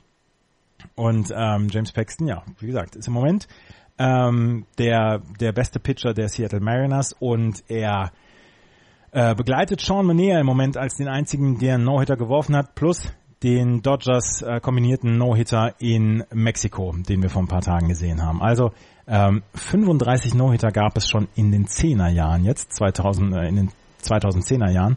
Und das sind die meisten in einem Jahrzehnt ever. Sind immer mehr No-Hitter. Ja. Aber es sind ja eigentlich immer mehr Home Runs, ne? Also dann die Geschichte daneben, ähm, wo man sagt, naja, im Moment ist vielleicht auch so die, die, die äh, ist es eher möglich, einen Home Run zu schlagen, haben wir trotzdem diese Anzahl an No-Hittern. Das ist schon spannend. Wir haben es ja letzte Woche darüber gesprochen, wir haben immer mehr Immaculate Innings zum Beispiel auch. Ja. Ähm, die Leute hauen einfach auf alles drauf, was sich bewegt und äh, treffen halt nicht. Das sind die Strikeouts. Haben wir im letzten Monat hatten wir zum ersten Mal in der Geschichte der MLB mehr Strikeouts als Hits. Ähm, solche Sachen kommen dann zusammen, dass, dass, dass, dass, wir, dass sich Baseball einfach insgesamt ändert. Ja. Äh, du hast vorhin nochmal verglichen, ähm, du hast ja nochmal diesen ERA angebracht äh, bei, äh, äh, wer war das, bei dem viertschlechtesten ähm, Pitcher der, der Astros. Ja. Und wenn du jetzt, wenn du jetzt guckst, äh, äh Felix Hernandez hat ein äh, ERA von 5.66. Mhm. Das ist dann auch, da merkt man dann den Unterschied zwischen den Teams. Das heißt, äh, wenn Felix Hernandez auf dem Mount ist, dann müssen die dreieinhalb bis vier genau. ähm, äh, äh, Runs äh, scoren, wenn nicht sogar mehr, damit sie ein Spiel gewinnen. Was sie anscheinend im Moment ja schaffen. Also ich finde, ähm, wenn man über äh, Überraschung in dieser Saison spricht, dann finde ich, gehört Seattle auf jeden Fall dazu. Also anderthalb Spiele nur hinter den Astros, sechs Spiele über 500, das hätte ich jetzt so nicht erwartet. Und wenn wir und wenn wir darüber sprechen, dass das die dass die AL Central im Moment so gähnend langweilig ist, müssen wir sagen, dass die AL West wirklich Spaß macht im Moment. Ja. ja. Und selbst die Oakland A's gewinnen Spiele Ace, gegen ihn. Ja, ich wollte gerade sagen, ich finde auch, dass die Ace echt anständig äh, in die Saison gekommen Ja. sind und tatsächlich auch richtig gute Spiele hingelegt haben. Ja, nur die Rangers riechen etwas muffig. Die Rangers, erst war auch kalt in Texas. Ja. Okay. Wollen wir die Liga wechseln? Oh ja. Gehen wir mal in die National League und fangen hier auch im Osten an, wo die Atlanta Braves die Tabelle anführen. 53, äh, 53, 23 Siege, 15 Niederlagen. Dahinter die Phillies 22-16, die Washington Nationals 23-18, die Mets 19-17 und die Marlins 14-25. Die Marlins fünf Spiele besser als die White Sox. Und zwölf Spiele besser, als du vorher prognostiziert hast vor dieser Saison.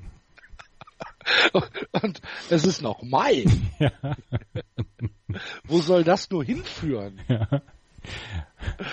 Ähm, ja, fangen wir doch, fangen wir mit dem, fangen wir mit den Braves an. Ähm, die Braves etwas überraschend an der Tabellenspitze, allerdings äh, auch mit starken Spielen. Sie haben jetzt in der letzten Woche, wo wir nicht aufgenommen haben, äh, die Mets gesweept, sind dann aber äh, direkt danach von den Giants zurückgesweept worden, um dann äh, gegen die Rays zu gewinnen und jetzt eine Serie gegen die Marlins, in der sie 2 zu 1 führen, wo heute das äh, Rubber Game kommt. Weißt du, was mir bei der, weißt du, was mir bei der Serie gegen die Giants dann einge, äh, wie, wie das für mich klang? Also was das für mich war, das war so äh, Oberstufe gegen Unterstufe. Ne, die Braves so jung und die Giants haben ja schon ein paar Männer äh, über 30 auf dem äh, auf dem auf dem Feld. Das war sehr merkwürdig, weil die Braves sind besser als die Giants. Also die haben viel mehr Potenzial äh, für die Zukunft und sind jünger und schneller und toller. Aber man hat an dem Spiel gesehen, dass da dann eben teilweise noch etwas fehlt, ähm, um, um vielleicht dann auch am Ende der Saison noch da oben zu stehen. Das war sehr lustig, weil eigentlich hätten, hätten die, die Braves das gar nicht verlieren dürfen. Also ähm, die Giants waren jetzt nicht besonders gut in dem Spiel. Sie waren, haben vielleicht einfach das Ganze mit Erfahrung ähm, äh, wettgemacht. Und ähm, ähm, es war sehr, also die Serie hat mir sehr, sehr viel Spaß gemacht, ähm, weil das immer so ein bisschen Kopfschütteln daneben war. Wie, wie kann das sein? Wie kann, wie können diese Braves gegen diese schlechten Giants ähm, dann bloß äh, verlieren? Ja. Ich muss euch mal gerade ein paar Minuten alleine lassen. Ich hoffe, macht ihr mal weiter. Jo. Sind wir bei den Braves, ne? Ja. Ja. Äh, und er hat's gesagt. Wie wir alle. Dass wir, dass wir über die Braves auf Platz 1 sprechen werden. Ja, Platz eins nicht, aber wir haben gesagt, dass dieses Jahr eben der nächste Schritt äh, gemacht wird, dass es jetzt sieben Spiele über 500 sind. Ist vielleicht überraschend. Äh, überraschend ist ja bloß einfach, dass es eben erster Platz in der, in der National League East ist. Und, Also es ist und wir, wir sprechen bei den Braves gerne über Ozzy Albies oder über ähm, Robert Acuna Jr. oder äh, über Soroka, die 19-Jährigen oder die, die 21-Jährigen jetzt. Und wer im Moment äh, reißt offensiv die ganze Hütte ab, das ist Nick Markakis, 34, 34 Jahre alt, ähm, hat im Moment einen 3,31, nee, Entschuldigung, 3,46er Average, 420er on Base Percentage und stellt damit sogar Freddie Freeman in den Schatten, was sehr, sehr lustig ist. Also das, das gefällt mir sehr gut. Ich meine, natürlich sind die Hauptgeschichten Ozzy Albies und äh, Robert Acuna Jr., Ronald, Ronald Acuna Jr., ähm, aber dass der alte Mann Nick Markakis, der quasi einen, einen, ich sage jetzt mal, Gnadenvertrag bei den ähm, bei den Braves unterschrieben hat, wo er gedacht hat, ja, er soll so ein bisschen als Clubhouse-Leader dann dabei sein, dass der im Moment wirklich so gut spielt, damit hat man nicht so richtig gerechnet, obwohl er ist jetzt schon bei, bei Atlanta, ist er schon seit 2015, ähm, aber er hat damals den Vertrag bekommen als, als Free Agent und wusste, dass er hier eine ganz, ganz junge Mannschaft anführen muss. Aber hat im Moment ein absolutes Karrierejahr, hat er noch nie erreicht, diese Zahlen ähm, wie jetzt. Also er hat bei Baltimore angefangen, bis 2014 bei Baltimore gespielt. Solche Zahlen hatte er noch nie wie in diesem Jahr. Ja, und das ist eben vielleicht genau das, was dann so eine junge Truppe braucht, ne? Die, die, den, den, die Freemans, die Makakis, die helfen, ähm, der so ein bisschen die 19-Jährigen, also wie sagte das ein, ein Spieler, der irgendwie 20 Jahre Herrenfußball gespielt hat, als er dann das erste Mal in der zweiten Mannschaft ausgeholfen hat, ähm, er, er, ich mich immer so gewundert habe, dass die Jungs so schnell laufen und jedem Ball hinterher. Und er so, ja, ja, die hören auch irgendwann auf, die wissen, wann man laufen muss und wann nicht. Und vielleicht ist es hier genauso, einfach diese Erfahrung, wann ist der Schritt mehr zu machen, wann ist, äh, äh, wann nimmt man sich mal zurück, wann riskiert man nicht alles, äh, um, um, um die Saison auch durchzustehen. Äh, also ich finde die Braves ist äh, äh, wirklich ein richtig gutes äh, Team anzuschauen und es macht äh, das macht wirklich Spaß, die zu beobachten in dieser Saison. Und José Bautista hat seinen ersten Home Run in der Braves-Uniform geschlagen. Oh, stimmt. Sehe ich auch gerade. Ja. Freeman hatte aber zwei. Ja, Freddie Freeman hat insgesamt auch schon eine relativ Ja. gute Saison mit, äh, was hat er jetzt hier? Hat acht Home Runs hat er im Moment geschlagen. Ozzy Albies schon mit zwölf Home Runs. Ähm, ja, zwölf Doubles hat Freddie Freeman schon. Ich meine, über Freddie Freemans Fähigkeiten wissen wir alle. Und dann hat man ja, José Bautista hat man ja einen äh, Minor League Vertrag gegeben und äh, hat ihn jetzt hochgezogen und ähm, jetzt hat er seinen ersten Home Run geschlagen für die äh, Atlanta Braves. Und hier auch nochmal auf das äh, Starting Pitching zurückzukommen. Ne? Du hattest es ja vorhin so wunderbar dargestellt. Ne? Die, die äh, vier Pitcher, die sich für die Titel der ERA-Könige äh, qualifizieren würden, äh, haben mit Julio Teheran 314er ERA. Also auch da brauchen die äh, Braves nicht viel Offensive, um ein Spiel zu gewinnen. Mike Foltinewitz. Oltinewitz, meine Fre ähm, 321er und Sean Newcomb mit 288er im Moment der beste Pitcher der Braves, äh, Starting Pitcher der Braves sozusagen. Und äh, Brent McCarthy fällt ein bisschen ab mit einem 558er ERA, aber das schaffen sie in der Offensive ja aufzufangen. Mhm. Und das, ähm, ich finde das, ich finde das super spannend. Also ich finde es wirklich gut, ähm, wie die Braves diese, diese, diese Jahre noch im alten Stadion dann zu Ende gebracht haben und mit dem Umzug, ähm, ja, so, so, so die auch die neue Ära eingeleitet haben. Das, ich glaube, wir haben es ja gesagt in der Vorschau, ne? Das, das Duell Braves Phillies werden wir jetzt die nächsten Jahre häufiger sehen. Dass es jetzt schon ist, ähm, ist vielleicht nur eine Momentaufnahme, aber das ist schon, ist dann schon richtig gut und man sieht, dass das das Prinzip, wie, wie der amerikanische Sport arbeitet, in, in, in, eben auch klappen kann. Ne? Ich meine, wie, wie oft haben wir über die Phillies und Braves gelacht die letzten Jahre und jetzt äh, lachen sie zurück. Ja, jetzt lachen sie zurück. Äh, wir müssen über die Washington Nationals sprechen, die endlich wieder auf dem Gleis sind. 12 zu 2 haben sie in den letzten 14 Spielen gespielt. Und äh, wir können endlich sagen, die, die, ähm, die, nicht die Karriere, sondern die Krise der Washington Nationals ist vorbei. Steven, Steven Strasburg gestern mit starken 6-2 Drittel Innings ähm, gegen die Arizona Diamondbacks mit neun Strikeouts. Sammy Solis, Sean Kelly und Ryan Metzen haben dann zwei ein Drittel Innings noch im Relief gepitcht, die richtig gut waren. Und ähm, sie haben, seitdem sie ähm, Ende April gegen die Diamondbacks zwei Spiele verloren haben, wie gesagt, diesen 12 und 2er Serie gehabt. Und über die Washington Nationals können wir uns so langsam mal wieder unterhalten als ernsthafte Konkurrent für Atlanta und Philadelphia da oben. Das sind ja auch Dinge, die wir so noch nicht so häufig besprochen haben. Aber die Washington Nationals sind jetzt wieder da, wo sie eigentlich auch sein sollen. Aber sie haben im Moment nach wie vor eine sehr, sehr prominente DL, wenn man sich die anguckt. Joaquin Benoit ist jetzt auf die 60-Day DL gesetzt worden, ähm, wegen, ähm, wegen Unterarmproblemen. Adam Eaton ist auf der ähm, DL, ähm, wen haben sie noch? Daniel Murphy haben sie noch, Joe Ross haben sie noch, Matt Wieters haben sie noch, Ryan Zimmerman mussten sie jetzt dann auch noch auf die DL setzen, ähm, ist gestern auf die DL gesetzt worden für zehn Tage. Sie haben im Moment ihre Probleme gesundheitlich und kriegen es trotzdem hin, die Spiele zu gewinnen und das ist, glaube ich, die beste Nachricht, die man bei den Washington Nationals dann holen kann oder haben kann. Ja. Ja, und es ist aber wie jedes Jahr, ne? Also bei den Nationals ist jedes Jahr die sind jedes Jahr die Verletzung das größte Problem, nicht die Konkurrenz in der eigenen Division. Ähm, ich find's immer wieder überraschend und ähm, deutet ja darauf hin, dass da irgendwas nicht richtig läuft oder halt einfach die Spieler genau die die Spieler beisammen haben, die halt häufiger verletzt sind. Ähm, ich find's immer wieder überraschend, dass sie genau damit in den Schlagzeilen stehen und ähm, sie werden die Division gewinnen. Ich glaube, das äh, ist völlig okay und die Braves und Phillies werden auch noch ihre Schwächephasen haben. Ähm, spannend wird's halt sein, wie sie jetzt bei dem neu gemischten Karten in der National League dann in den Playoffs sich, sich schlagen werden. Also ähm, hoffen wir mal, dass sie alle wieder gesund werden, die Leute, die du gerade genannt hast, damit, damit sie vielleicht mal den großen Wurf auch schaffen. Ähm, du bist aber die Phillies übersprungen, was ich gemein finde. Ich Nein, nein, nein, nein, nein, nein, Phillies machen wir sofort, sofort, sofort. Okay, Ich wollte nur sagen, weil das ist ja im Moment das beste Team im Baseball. Anders kann ich mir das nicht erklären. Warte, wir kommen ja, wir kommen ja gleich dazu. Wir kommen ja gleich dazu. Spar dir deine Tränen noch für eine Minute äh, auf. Ähm, die Washington Nationals haben mit ähm, Ryan Zimmerman mussten wir jemanden jetzt auf die, die 10-Day 10-Day DL-Liste setzen und haben jetzt Mark Reynolds hochgeholt. Mark Reynolds hat einen äh, Minor League-Vertrag Anfang der Saison unterschrieben und vielleicht klingelt es bei dem einen oder anderen noch, Mark Reynolds, da war doch was, der hat letztes Jahr für die Colorado Rockies wirklich richtig gut gespielt mit 30 Home Runs und 9, 97 RBI und ähm, er ist auf der First Base, er hat aber Anfang der Saison hat er keinen Job bekommen, weil Ja. weil ernstens dieser dieser Trade Market oder Free Agent Market war komplett desaströs. Und ähm, First Base ist halt dann auch eine Position, die du gerne, ähm, die du gerne dann auch mit anderen Leuten besetzt, weil First Base ist nicht, ist defensiv nicht die unbedingt wichtigste Position. Die kann auch Henry Ramirez zum Beispiel spielen. Ähm, und, und von daher hat Mark Reynolds keinen, keinen Job bekommen. Jetzt ist er wieder hochgeholt worden von den Washington Nationals. So, und jetzt kommen wir zum besten Team im Baseball. Und äh, ja. Axel ist wieder da, ne? Hallo.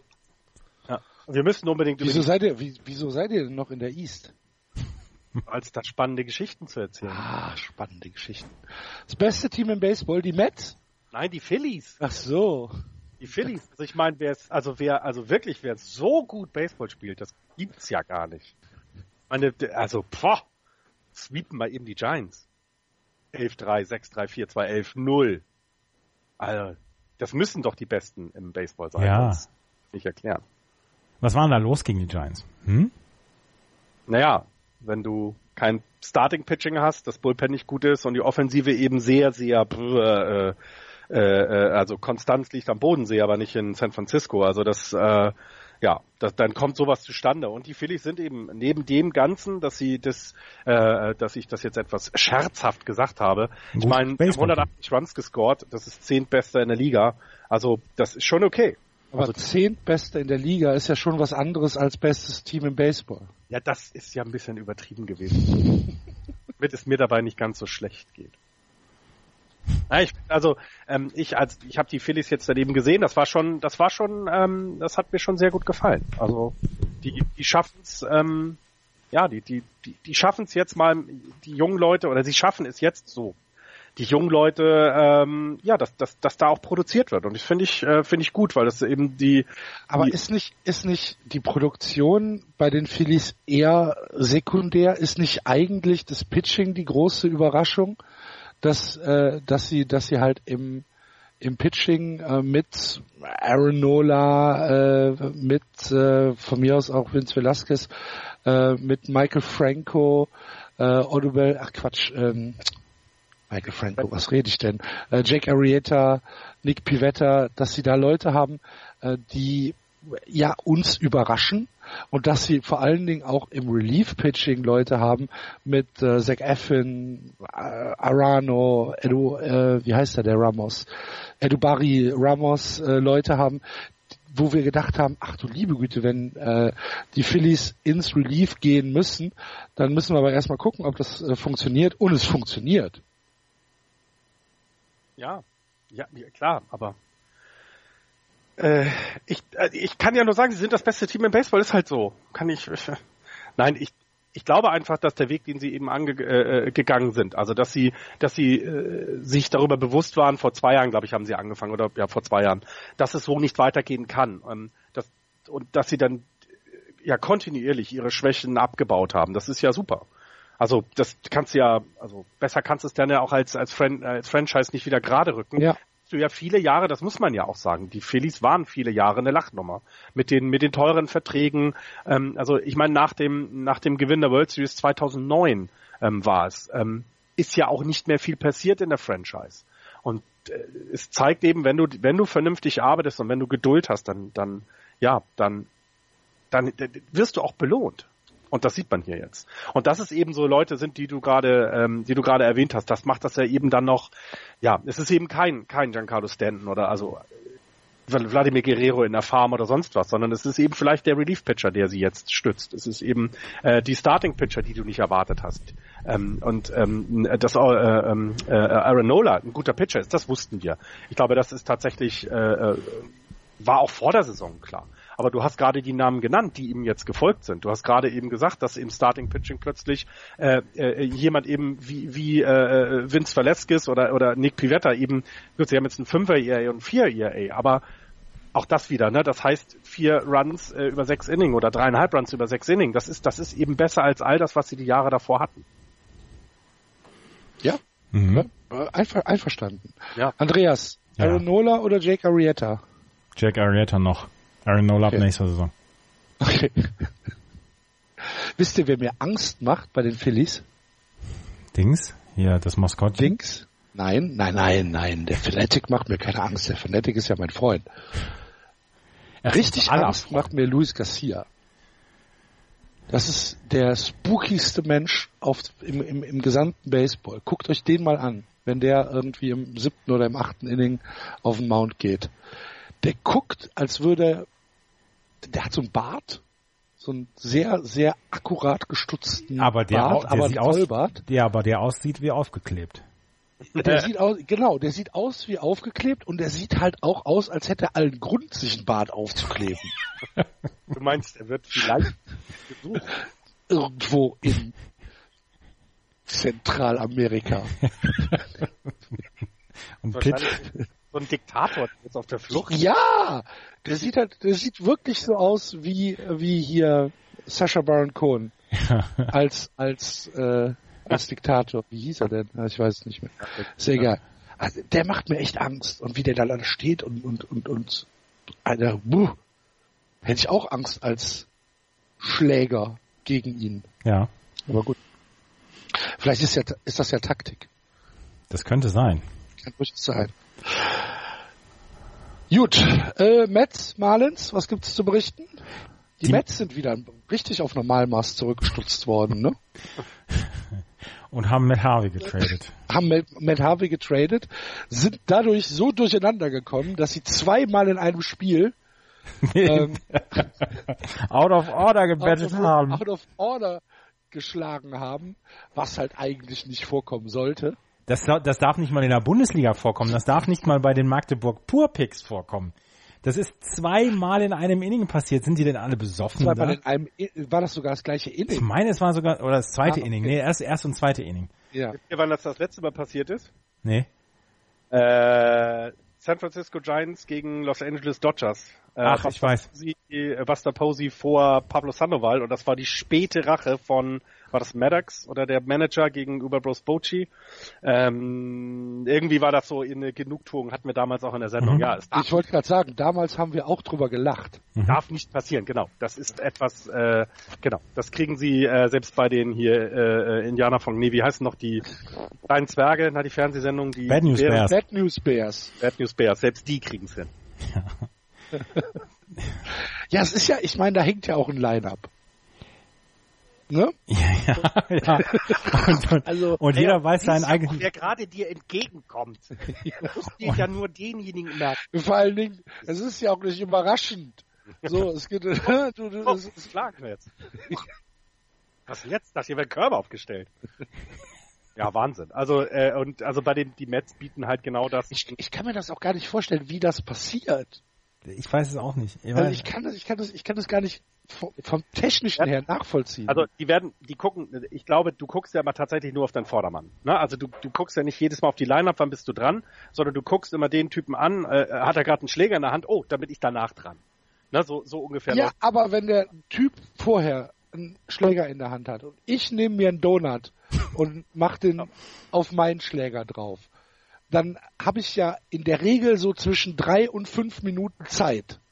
Ne, die werden vorher, die werden, die werden gar und der nicht Typ, der nach mir dran ist, sieht das ja auch schon. Nein, die werden, er- werden nicht darüber, die werden nicht beim Spiel ge gedanklich, so wie du es gerade gesagt hast. Die sind so durcheinander gewesen. Die haben sich wahrscheinlich über die neuen Autos unterhalten, die sie jetzt kaufen werden. Oder hey, hast gesehen? Äh, keine Ahnung. In der NHL steht so und so.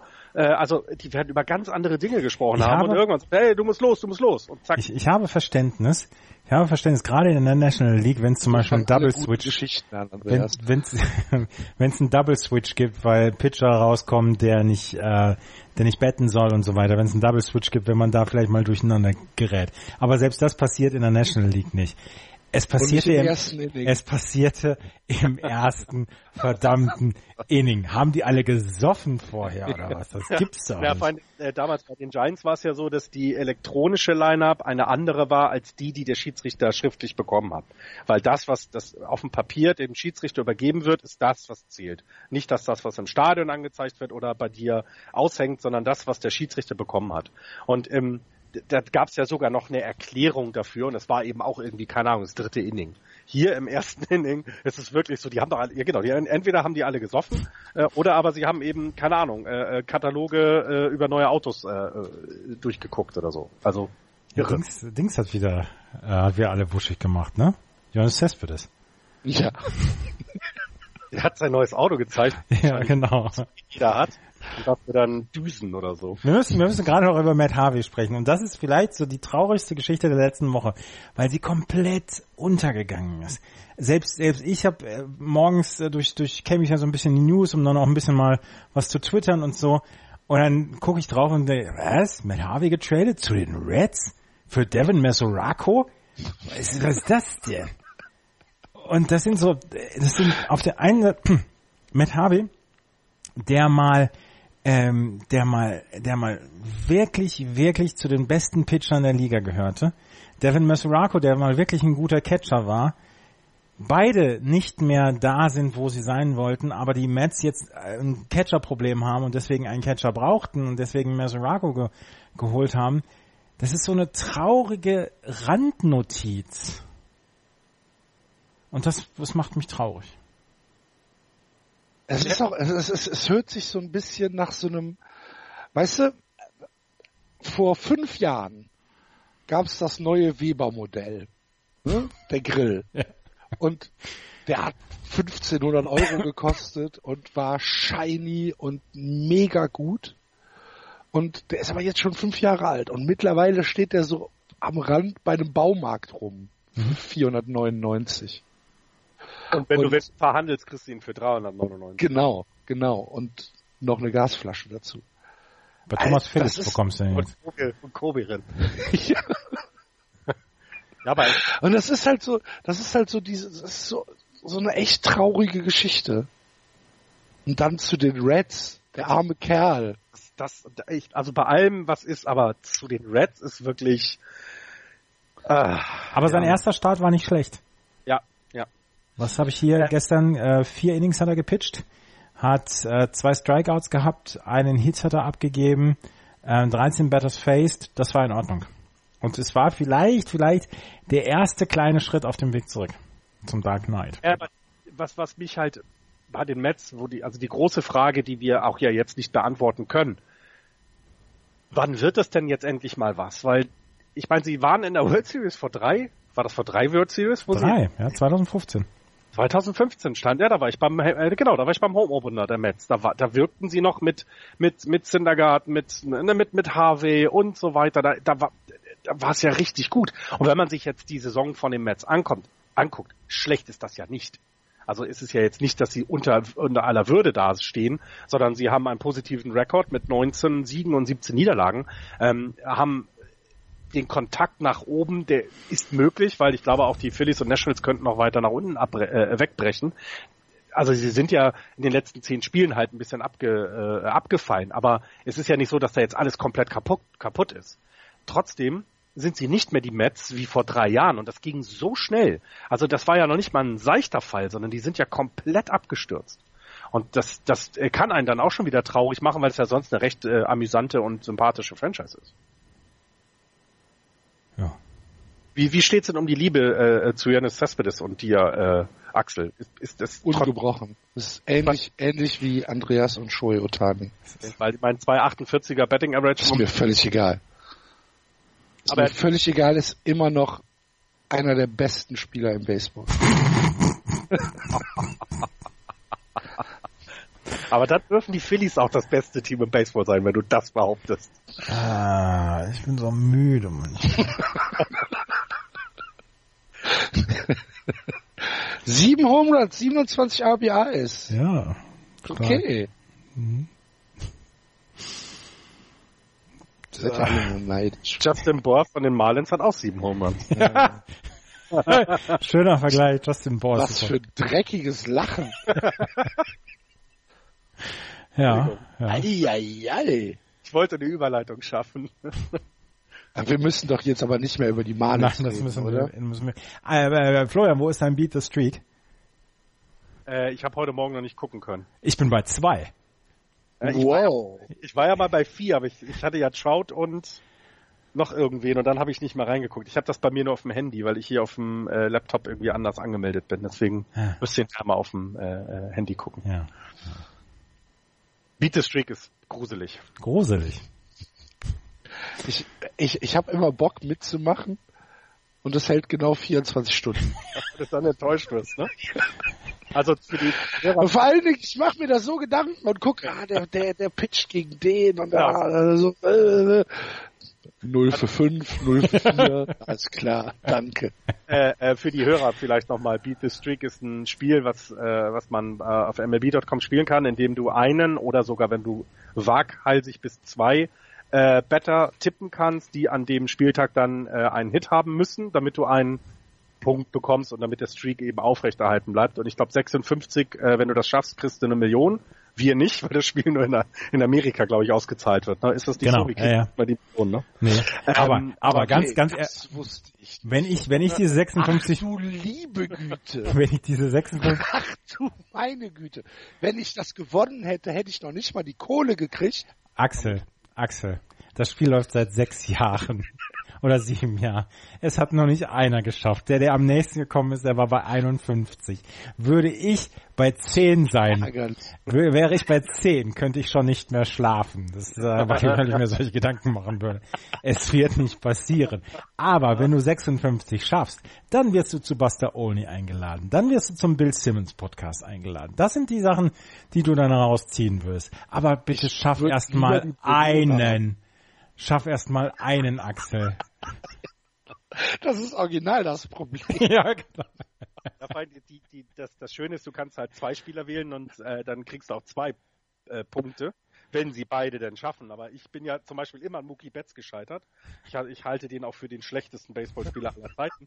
Jedenfalls, wenn ich ihn als Manager aufstelle, hat er immer irgendein, irgendein Spiel, wo er nichts trifft. Gar nichts.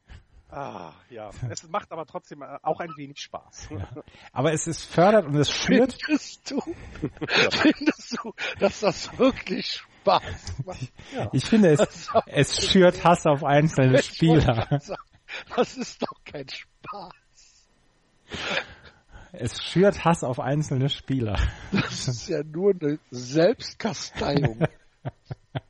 Also ich bin bei zwei. Ich bin nur noch 54 davon entfernt, zu Buster Olney eingeladen zu werden. Ja, super. Ich gönn, ich gönn's dir. Aber stell dir vor, du hast 55.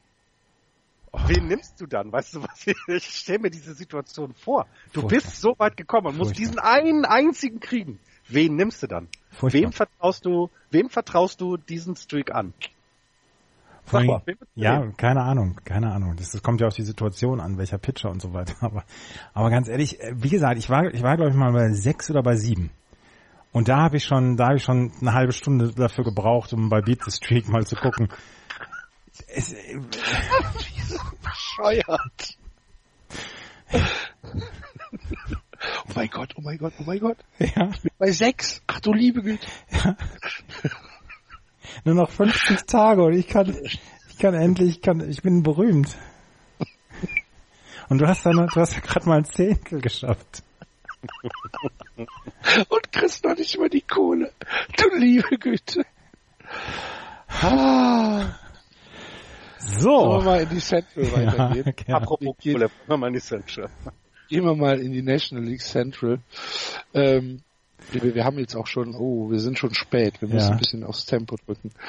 Ähm, die St. Louis Cardinals führen die Division an, gemeinsam mit den Pittsburgh Pirates. Die Cardinals 22-15, die Pirates 23-16. Dahinter die Cubs 21-15, die Brewers 23-17 und die Cincinnati Reds 13-27. Wenn man die Cincinnati Reds ausklammert, ist das eine fantastische Division. Absolut. Absolut. Macht richtig, richtig Spaß. Das zweitbeste Team im Baseball übrigens äh, da drin mit den Pittsburgh Pirates, weil die auch jetzt zweimal gegen die Giants gewonnen haben. Ähm, 11, 2, 6, 5. Nein, aber äh, mit St. Louis eben diese, wir hätten ihnen vor der Saison gar nicht zugetraut und sie spucken uns mal wieder in die Suppe und sagen Edgy Badge, weil also eine tolle Saison bisher von denen ähm, mit, mit einem Run Differential von plus 23. Also 160 Runs scored ist jetzt echt nicht gut, ähm, was die Offensive angeht, aber 137 Runs against ist halt echt, ja, äh, damit zweitbestes Team äh, in der in der National League zumindest. Also nur die Diamondbacks sind besser, äh, was das Runs against angeht. Also das kann sich sehen lassen und ich glaube, keiner von uns hätte das erwartet. Wir haben es alle nur befürchtet, dass es so kommt. Ich finde es ja, ja, ja. Ich finde es ja. schön, dass vier Teams hier alle einen positiven Record haben, weil die Spiele gegeneinander erhalten so einfach deutlich mehr Wichtigkeit, weil man halt unter in der Division einfach 60 oder in diesem Fall 60 Mal gegen die anderen spielt, äh, gegen die anderen drei, die mit Konkurrenten äh, insgesamt und da erhalten diese Spiele in der Division erhalten eine größere Wichtigkeit und das macht die Sache sehr interessant. Die die Jungs und müssen sich müssen sich müssen ranklotzen, damit sie diese Innerdivisionsspiele dann auch gewinnen. Und dann müssen sie halt gegen die ganzen Gurkenteams aus der Liga, gegen Miami, gegen San Diego, gegen Cincinnati dann ja auch, müssen auch ihre Spiele gewinnen. Und das macht die Sache, ähm, finde ich, sehr spannend. Und die Chicago Cubs sind jetzt endlich wieder auf Kurs. Ja, ich wollte es gerade gesagt haben. Äh, sind die Cubs jetzt endlich da, wo wir sie ja schon lange erwartet haben, nachdem sie in der ähm, in dieser Woche äh, ihre ja ihre letzte Woche, also die die Woche davor wieder weggemacht haben. Sie haben äh, in der Woche, wo wir nicht aufgenommen haben, eine fürchterliche äh, sechs Niederlagen äh, Serie Woche gehabt. Unter anderem sind sie von den Cardinals gesweept worden und haben ähm, gegen die Rockies verloren. Und äh, danach hatten sie halt ein bisschen Spielplanglück, weil sie nämlich dreimal gegen die Marlins und äh, zweimal gegen die White Sox spielen durften. Aber sind sie jetzt da oder sammeln sie genug Selbstbewusstsein, um jetzt vielleicht äh, ein bisschen äh, nach vorne zu gehen? Ich würde sagen nein. Ich glaube, sie werden diese Saison weiter Schwierigkeiten haben, weil eben die Konkurrenz in der Division so gut ist. Und das hat vielleicht auch eben die letzten Jahre ähm, so ein bisschen darüber hinweggetäuscht, wie gut sie tatsächlich sind. Ähm, sie hatten ihr ein gutes Jahr mit den, mit den, mit der World Series und dann danach brach es ja schon ein bisschen ein. Also es war jetzt ja nicht schlecht, aber es ist ja schon so ein bisschen, ja, zurück auf die normal, auf den normalen Zustand. Ähm, die Chicago Cubs werden definitiv einen positiven Rekord haben. Sie werden auch um den Titel in der National League Central kämpfen, aber sie werden es, glaube ich, nicht mehr so krusend einfach machen wie noch vor Jahren, ähm, weil sie selber eben, ja, in der zwei, also ich glaube, sie haben 2015 haben sie überperformt. Nee, 16 war es, ne? Haben sie überperformt. Ich glaube, da war, passte halt alles zusammen. Und das ist jetzt nicht mehr so. Sie haben immer noch ein Top-Team. Also wenn du dir anguckst mit Javier Baez jetzt 10 Homeruns. Ähm, äh, Chris Bryant hat einen 294er äh, Betting Average. Da ist ja sogar noch Luft nach oben in der gesamten Lineup. Ähm, sie haben im Pitching immer noch gute Leute beisammen. Es ist ja nicht so, dass da jetzt äh, plötzlich alles auseinandergebrochen ist. Aber es ist vielleicht auf das Normalmaß, auf das, was eben in, in, in so einer Liga äh, äh, notwendig ist, zurückgestutzt und ähm, werden um den Titel mitspielen, sind aber nicht das dominante Team. Wir sind von einem Hörer gefragt worden, ähm, wie es aussieht, ob die Cups dann in einem Rennen zum Beispiel um Manny Machado drin sind und äh, wen sie dafür traden wollen würden.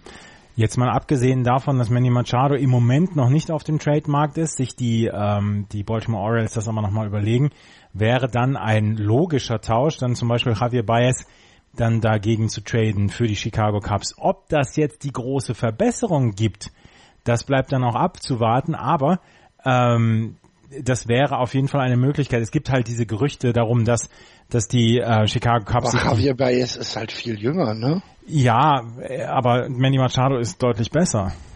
Ist das so? Offensiv sicherlich. Boah, also ich, Javier ist halt Baez ist, er hat, hat zum Beispiel dieses Jahr die meisten ABIs für die Cubs nach Hause gebracht. Ja, ja, genau, genau, genau, das ist, genau das ist die Frage. Ist, ist das, ist Manny Machado so viel besser als Javier Baez, dass es einen Trade äh, rechtfertigen würde, wo dann Nein. die, wo dann die, wo dann die Chicago Cubs dann ähm, nochmal sagen würden, okay, wir geben da vielleicht noch einen Prospect drauf. Das ist genau die Frage und du hast es gerade beantwortet, Javier Baez hat zum Beispiel auch einen sehr, sehr guten Mai im Moment gehabt, wo er schon elf Hits hat, in 38 At-Bats, sieben Runs hat er hat, gehabt, drei Home Runs hat er schon geschlagen. Also Javier Baez ist im Moment in einer, in einer wirklich guten Position, beziehungsweise ähm, wäre wirklich gut drauf. Ein anderer Name, wäre, der zum Beispiel genannt werden würde, wäre Addison Russell würde man sich von Addison Russell trennen. Ja, genau. Also Javier Baez steht ja auf äh, Second, Base. Second Base und Addison Russell ist der Shortstop. Und Manny Machado spielt jetzt dieses Jahr Shortstop genau. für die äh, Baltimore ja, Orioles. Er hat ja Third Base gespielt, aber Third Base bei den Cubs ist Chris Bryant. Ja gut, den müssen wir glaube ich nicht drüber reden. nee. Ja, ja, also Ed, ich würde auch eher Addison Russell ergibt viel mehr Sinn. Nur dann musst du tatsächlich noch was draufpacken. Also da, ähm, das ist kein 1 zu 1 Tausch, würde ich jetzt mal sagen. Ähm, und und die, die Orioles wollen ja auch dann was für die Zukunft haben. Aber Javier Baez würde ich nicht traden, nein. Also auch Alison Russell ist ja genauso jemand wie Javier Baez für die Zukunft. Die sind beide irgendwie 24, 25. Ja. Also die haben beide noch eine, eine sehr lange Karriere äh, vor sich. Aber wenn du, wenn du jetzt Manny Machado, also Addison Russell würde ich viel eher als Javier Baez, äh, Baez nehmen. Bin ich absolut bei Florian. Und ähm, dann ist halt die Frage, ob du dafür vielleicht ähm, ja noch keine Ahnung zwei zwei Prospects drauflegst oder so. Aber ehrlich gesagt, ich sehe jetzt den absoluten Need für Manny Machado bei den Cups nicht. Nee, ich auch nicht. Ich auch nicht. Aber wie gesagt, es gibt, gibt halt Diskussionen und äh, es ist ja eine der spannendsten Geschichten, wo Manny Machado nächstes Jahr landet. Und er hat ja selber gesagt, eigentlich will er die Free Agency testen und dann musst du sehen, dass das, dass du entweder ihn über, überredet bekommst, dass er, dass er einen langen Vertrag unterschreibt, oder du musst dir von vornherein sicher sein, dass er wirklich nur ähm, ein, eine Laie ist bis Ende der Saison. Und das ist halt, ja. Äh, ob das irgendein Team machen wird, das ist dann halt auch die Frage. Und da sind die äh, Baltimore Orioles vielleicht dann auch irgendwann die Gekniffenen, die dann sagen müssen, ja gut, wir müssen ihn in der Free Agency ziehen lassen, weil vorher kriegen wir nichts mehr für ihn. Das ist halt, äh, die Orioles sind in der schlimmsten Situation von allen da. Wo hast du denn jetzt ein Team, was ganz dringend einen Shortstop braucht? Ganz dringend mit offensiver Produktion, weil Machado ist ja auch defensiv gut. Aber wo, wo hast du denn dieses Need von einem Contender? Also jetzt nicht von irgendwie den, den Cincinnati Reds, die in zwei Jahren einen Shotstop brauchen, der sie dann weiter unterstützt. Ich sehe das jetzt nicht auf den ersten Blick. Naja, die Dodgers zum Beispiel. Die Dodgers mit, mit, mit nee, aber Logan Forsythe zum Beispiel spielt eine unfassbar beschissene Saison bisher auf Third Base. Und ähm, da, da, da könntest du zum Beispiel Machado äh, einwandfrei hinstecken. Ja, das stimmt, das stimmt. Das wäre jetzt das eins, aber das ist auch. Auch die Washington Nationals hätten sicherlich Verwendung für Manny Machado. Aber was geben die ab dann, ne? Ja. ja. Also ich finde es auch spannend, was die Orioles da, weil ich glaube, du, du müsstest in einem normalen Markt, müsstest du für Manny Machado, müsstest du richtig was kriegen. Also der ist ja ein wirklich guter Baseballspieler. Und der ist auch jemand, der dann eben mit seinem Wins above Replacement dir auch helfen kann.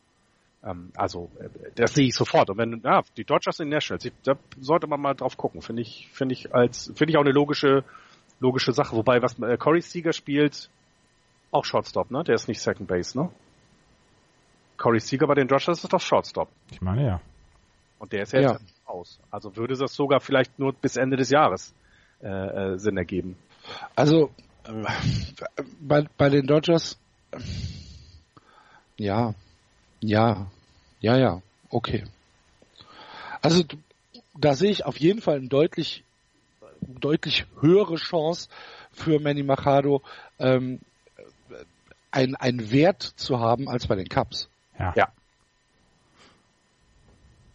Okay.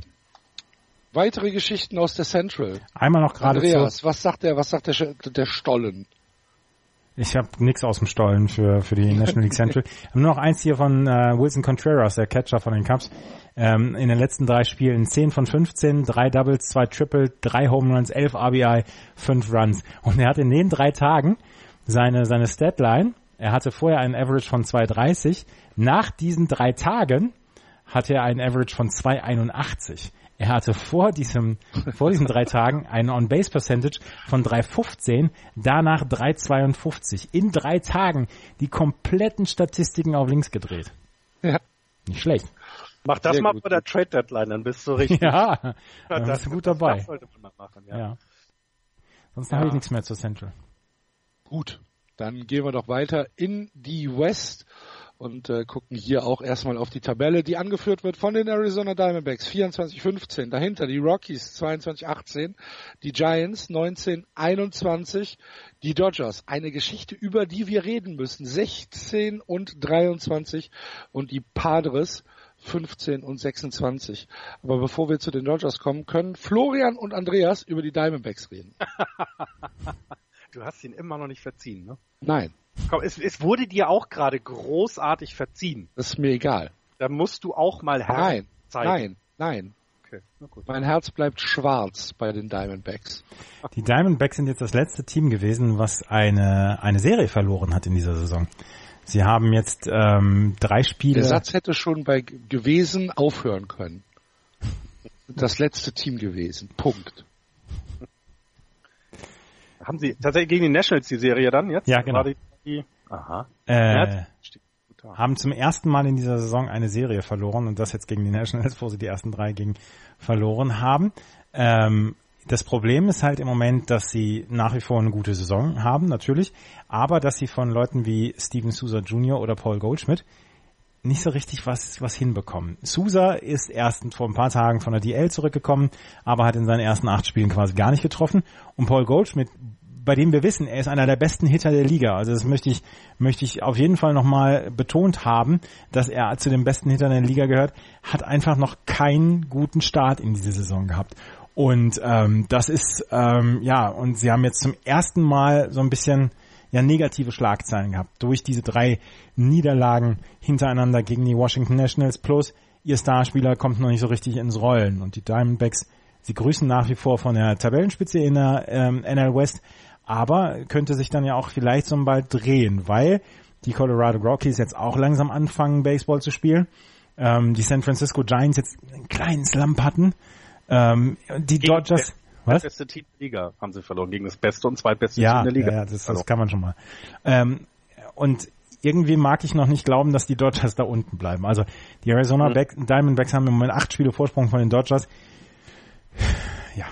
Schon, das ist schon, das ist eine Woche Baseball, ne? Das ist schon, das ist schon was. Aber ähm, bei den, bei den Diamondbacks muss man dann aber, wenn wir so viel Sachen mit Fragezeichen mal äh, hinterlegt haben, mal ein Auf, Ausrufezeichen nennen. Also AJ Pollock hat eine tolle Saison und auch David Peralta spielt eine wirklich gute, gute Saison und das ist, das sind die beiden, die in der Offensive das im Moment äh, ja nicht alleine tragen, aber schon den größten Anteil haben, dass die, dass die Diamondbacks da oben stehen und ähm, das, äh, das ist bei AJ, dass AJ Pollock ein guter Spieler ist, das wussten wir, aber dass er dann eben, wenn, ja, wenn es dann mal ja, wenn, wenn es da mal sein muss, dass er dann auch liefern kann, das ist ja auch gut zu wissen für die Diamondbacks, auch für, für, für das, was sie dann Richtung, ähm, Richtung Saisonende haben. Und getragen wird das Team natürlich durchs Pitching. Ne? Ich meine, Gesamt äh, Earned Run Average ähm, über den gesamten, über die gesamten Pitcher von 3.09 kann man mal machen. Also das, äh, äh, Andreas hat es ja wunderbar gesagt. Das heißt, hier sind dann schon mal 1,5 äh, Runs, äh, die, die, die du quasi bis zum sechsten Inning irgendwie schon mal nur machen musst, damit du dann am Ende durchgehst.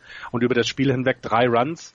Ähm, das, das ist nicht viel. Und das schaffst du halt auch mit einer etwas schwächelnden Offensive, wie man sieht, ähm, ja sehr, sehr gut. Ne? Also das, das Betting, wenn man guckt, äh, sie haben jetzt ein Betting ähm, also sie haben es im Moment nur 160 äh, Runs gescored. Das ist äh, ligaweit halt äh, äh im unteren Drittel zu sehen. 21. sind sie da. Äh, der Betting Average ist eben schlechtester der Liga mit äh, 2,24. Ähm, und äh, wir wissen, dass, dass Goldschmidt besser es besser schaffen kann. Und wenn er aus dem Slump rauskommt, dann hast du hier auch noch Potenzial, was du heben kannst.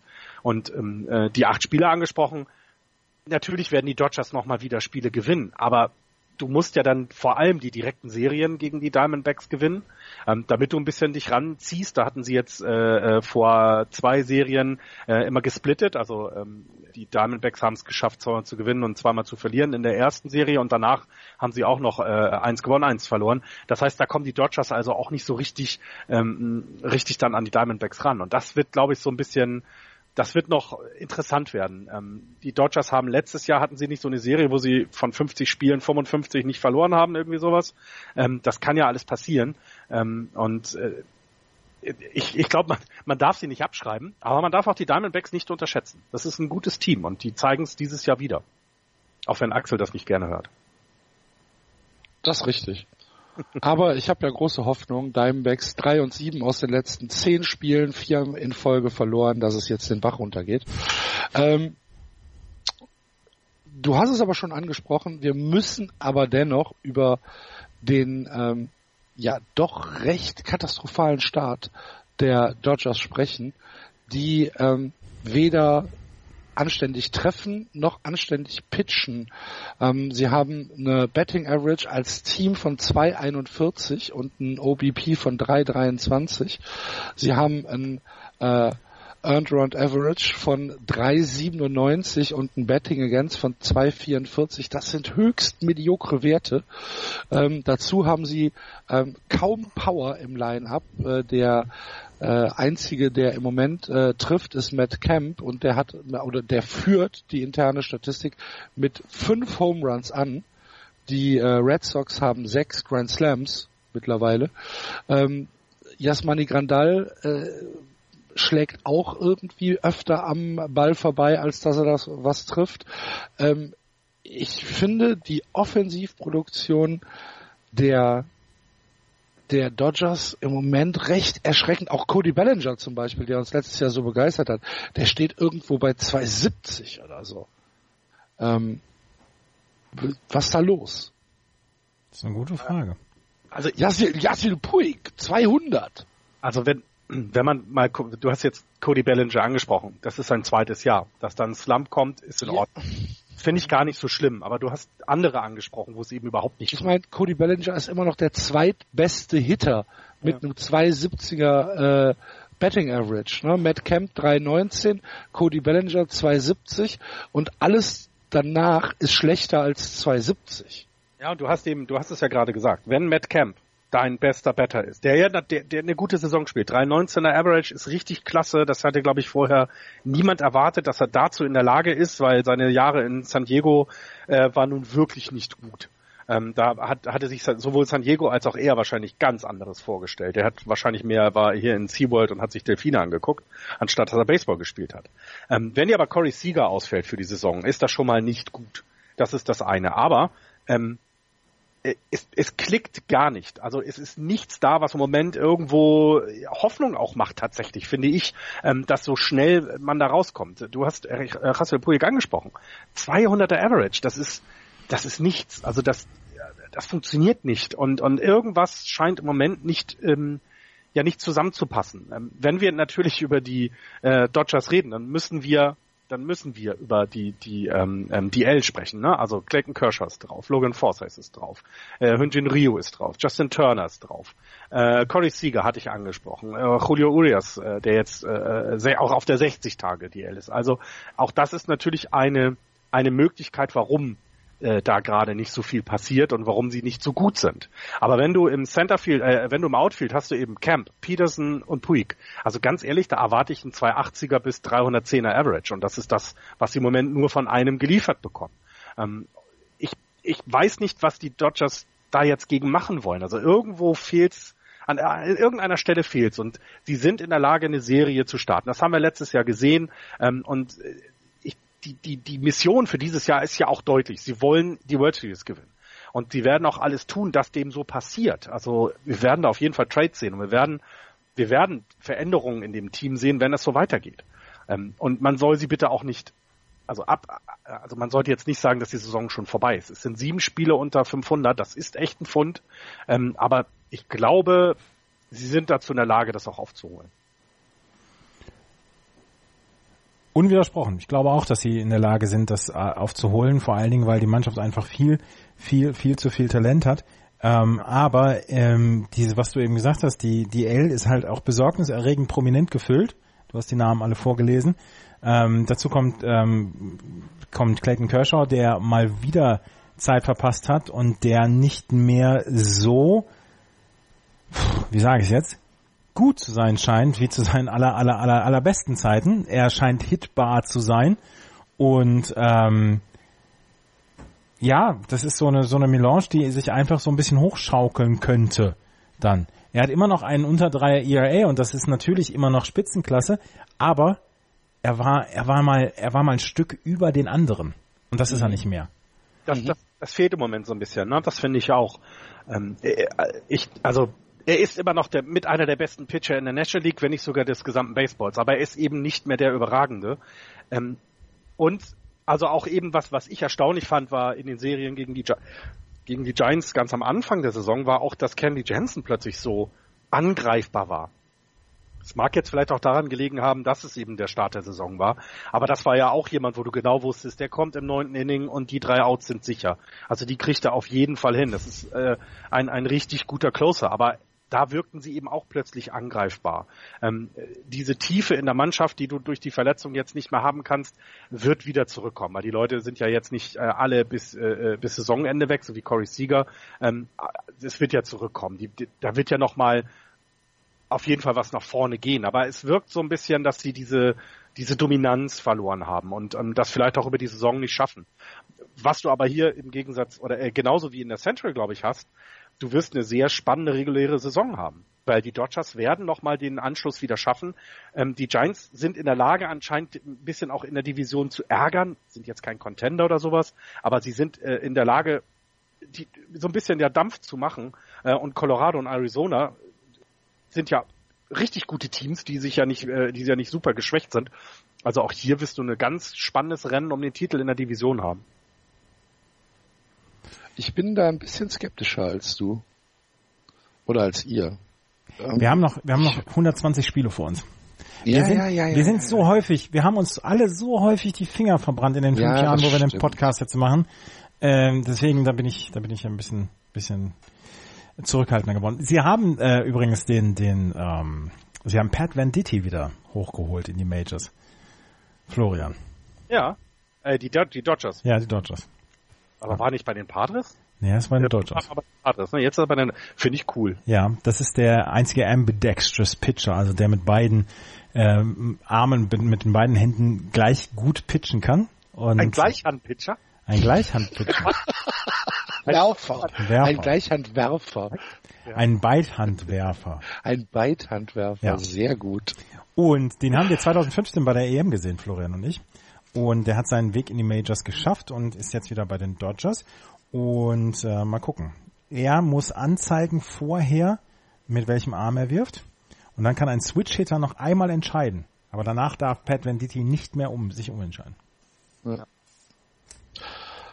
Okay, und dann gibt's noch eine Geschichte aus äh, äh, der West, die wir natürlich erzählen müssen, nämlich die San Diego Padres haben Chase Hadley äh, designated for assignment äh, gestellt. Chase Hadley, der im äh, in der Offseason gekommen ist, äh, zusammen mit äh, Brian Mitchell von den New York Yankees und ähm, ja, weil die, weil die äh, Padres Mitchell so gern haben wollten, haben sie sich gesagt, okay, die 13 Millionen im Jahr für Chase Hadley, die bezahlen wir dann halt auch. Und äh, Chase Hadley äh, aktuell 1,15er äh, Betting Average, 6 für 52.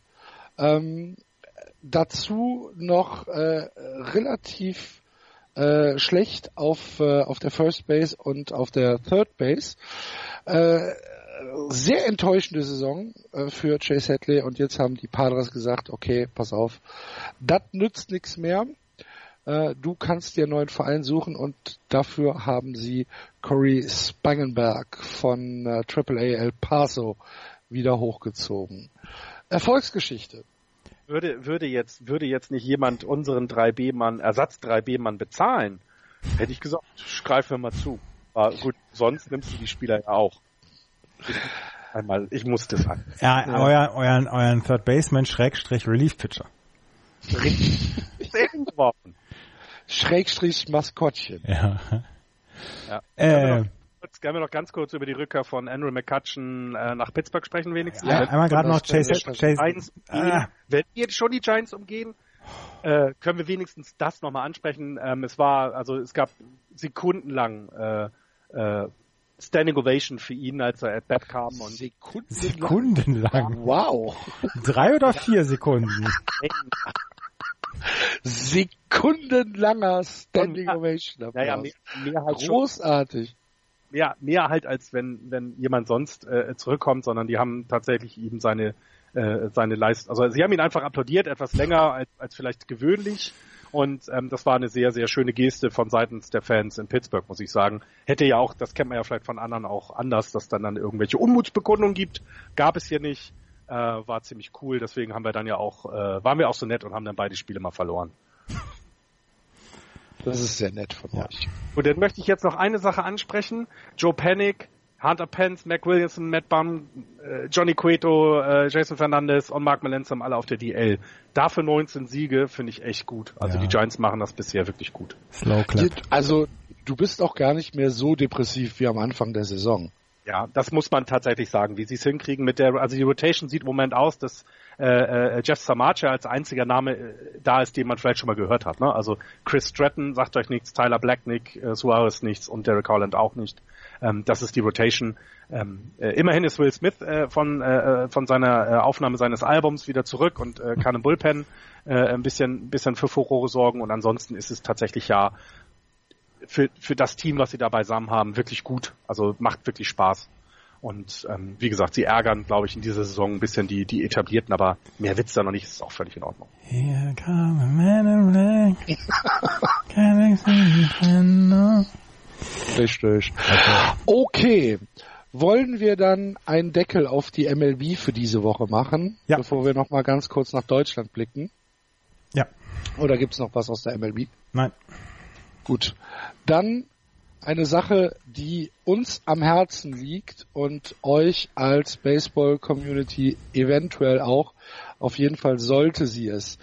Ähm, die Berlin Flamingos haben äh, eine Spendenaktion ins Leben gerufen für Ron Rodriguez, ähm, der letzte Woche äh, in einen Verkehrsunfall verwickelt war und dabei seine Frau und sein ungeborenes Kind verloren hat. Er selbst wurde schwer verletzt und ähm, es gibt eine, eine, eine Spendenaktion für die Familie Rodriguez.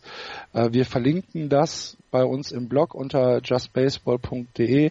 Auf der Homepage der Flamingos, flamingos.de, äh, findet ihr Möglichkeiten, wie ihr dort helfen könnt und wir würden uns freuen, wenn wir äh, auch einen kleinen Beitrag dazu leisten können, dass äh, diese Spendenaktion ein Erfolg wird. Also wenn ihr ähm, wenn ihr äh, da euch beteiligen wollt, dann äh, fänden wir das ganz, ganz hervorragend.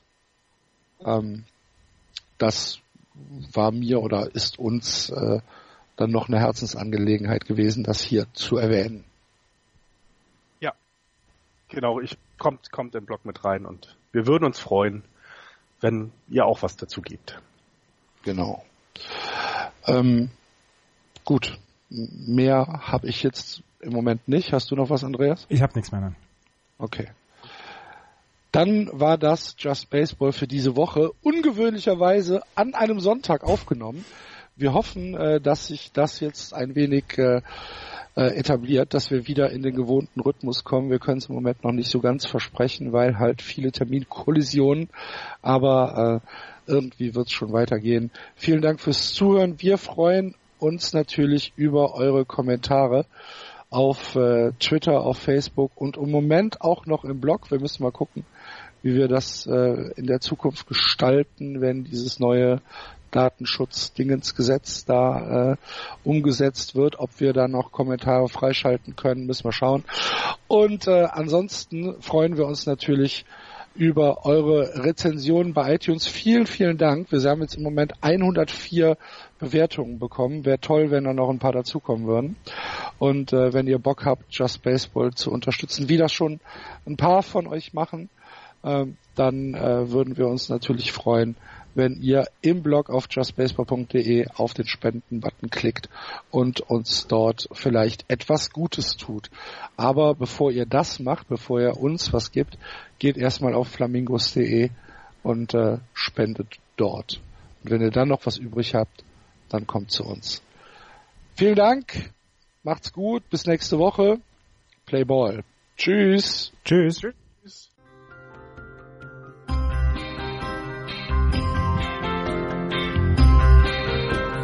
Das war Just Baseball. Ihr findet uns auf justbaseball.de, bei Facebook, bei Twitter und natürlich bei iTunes.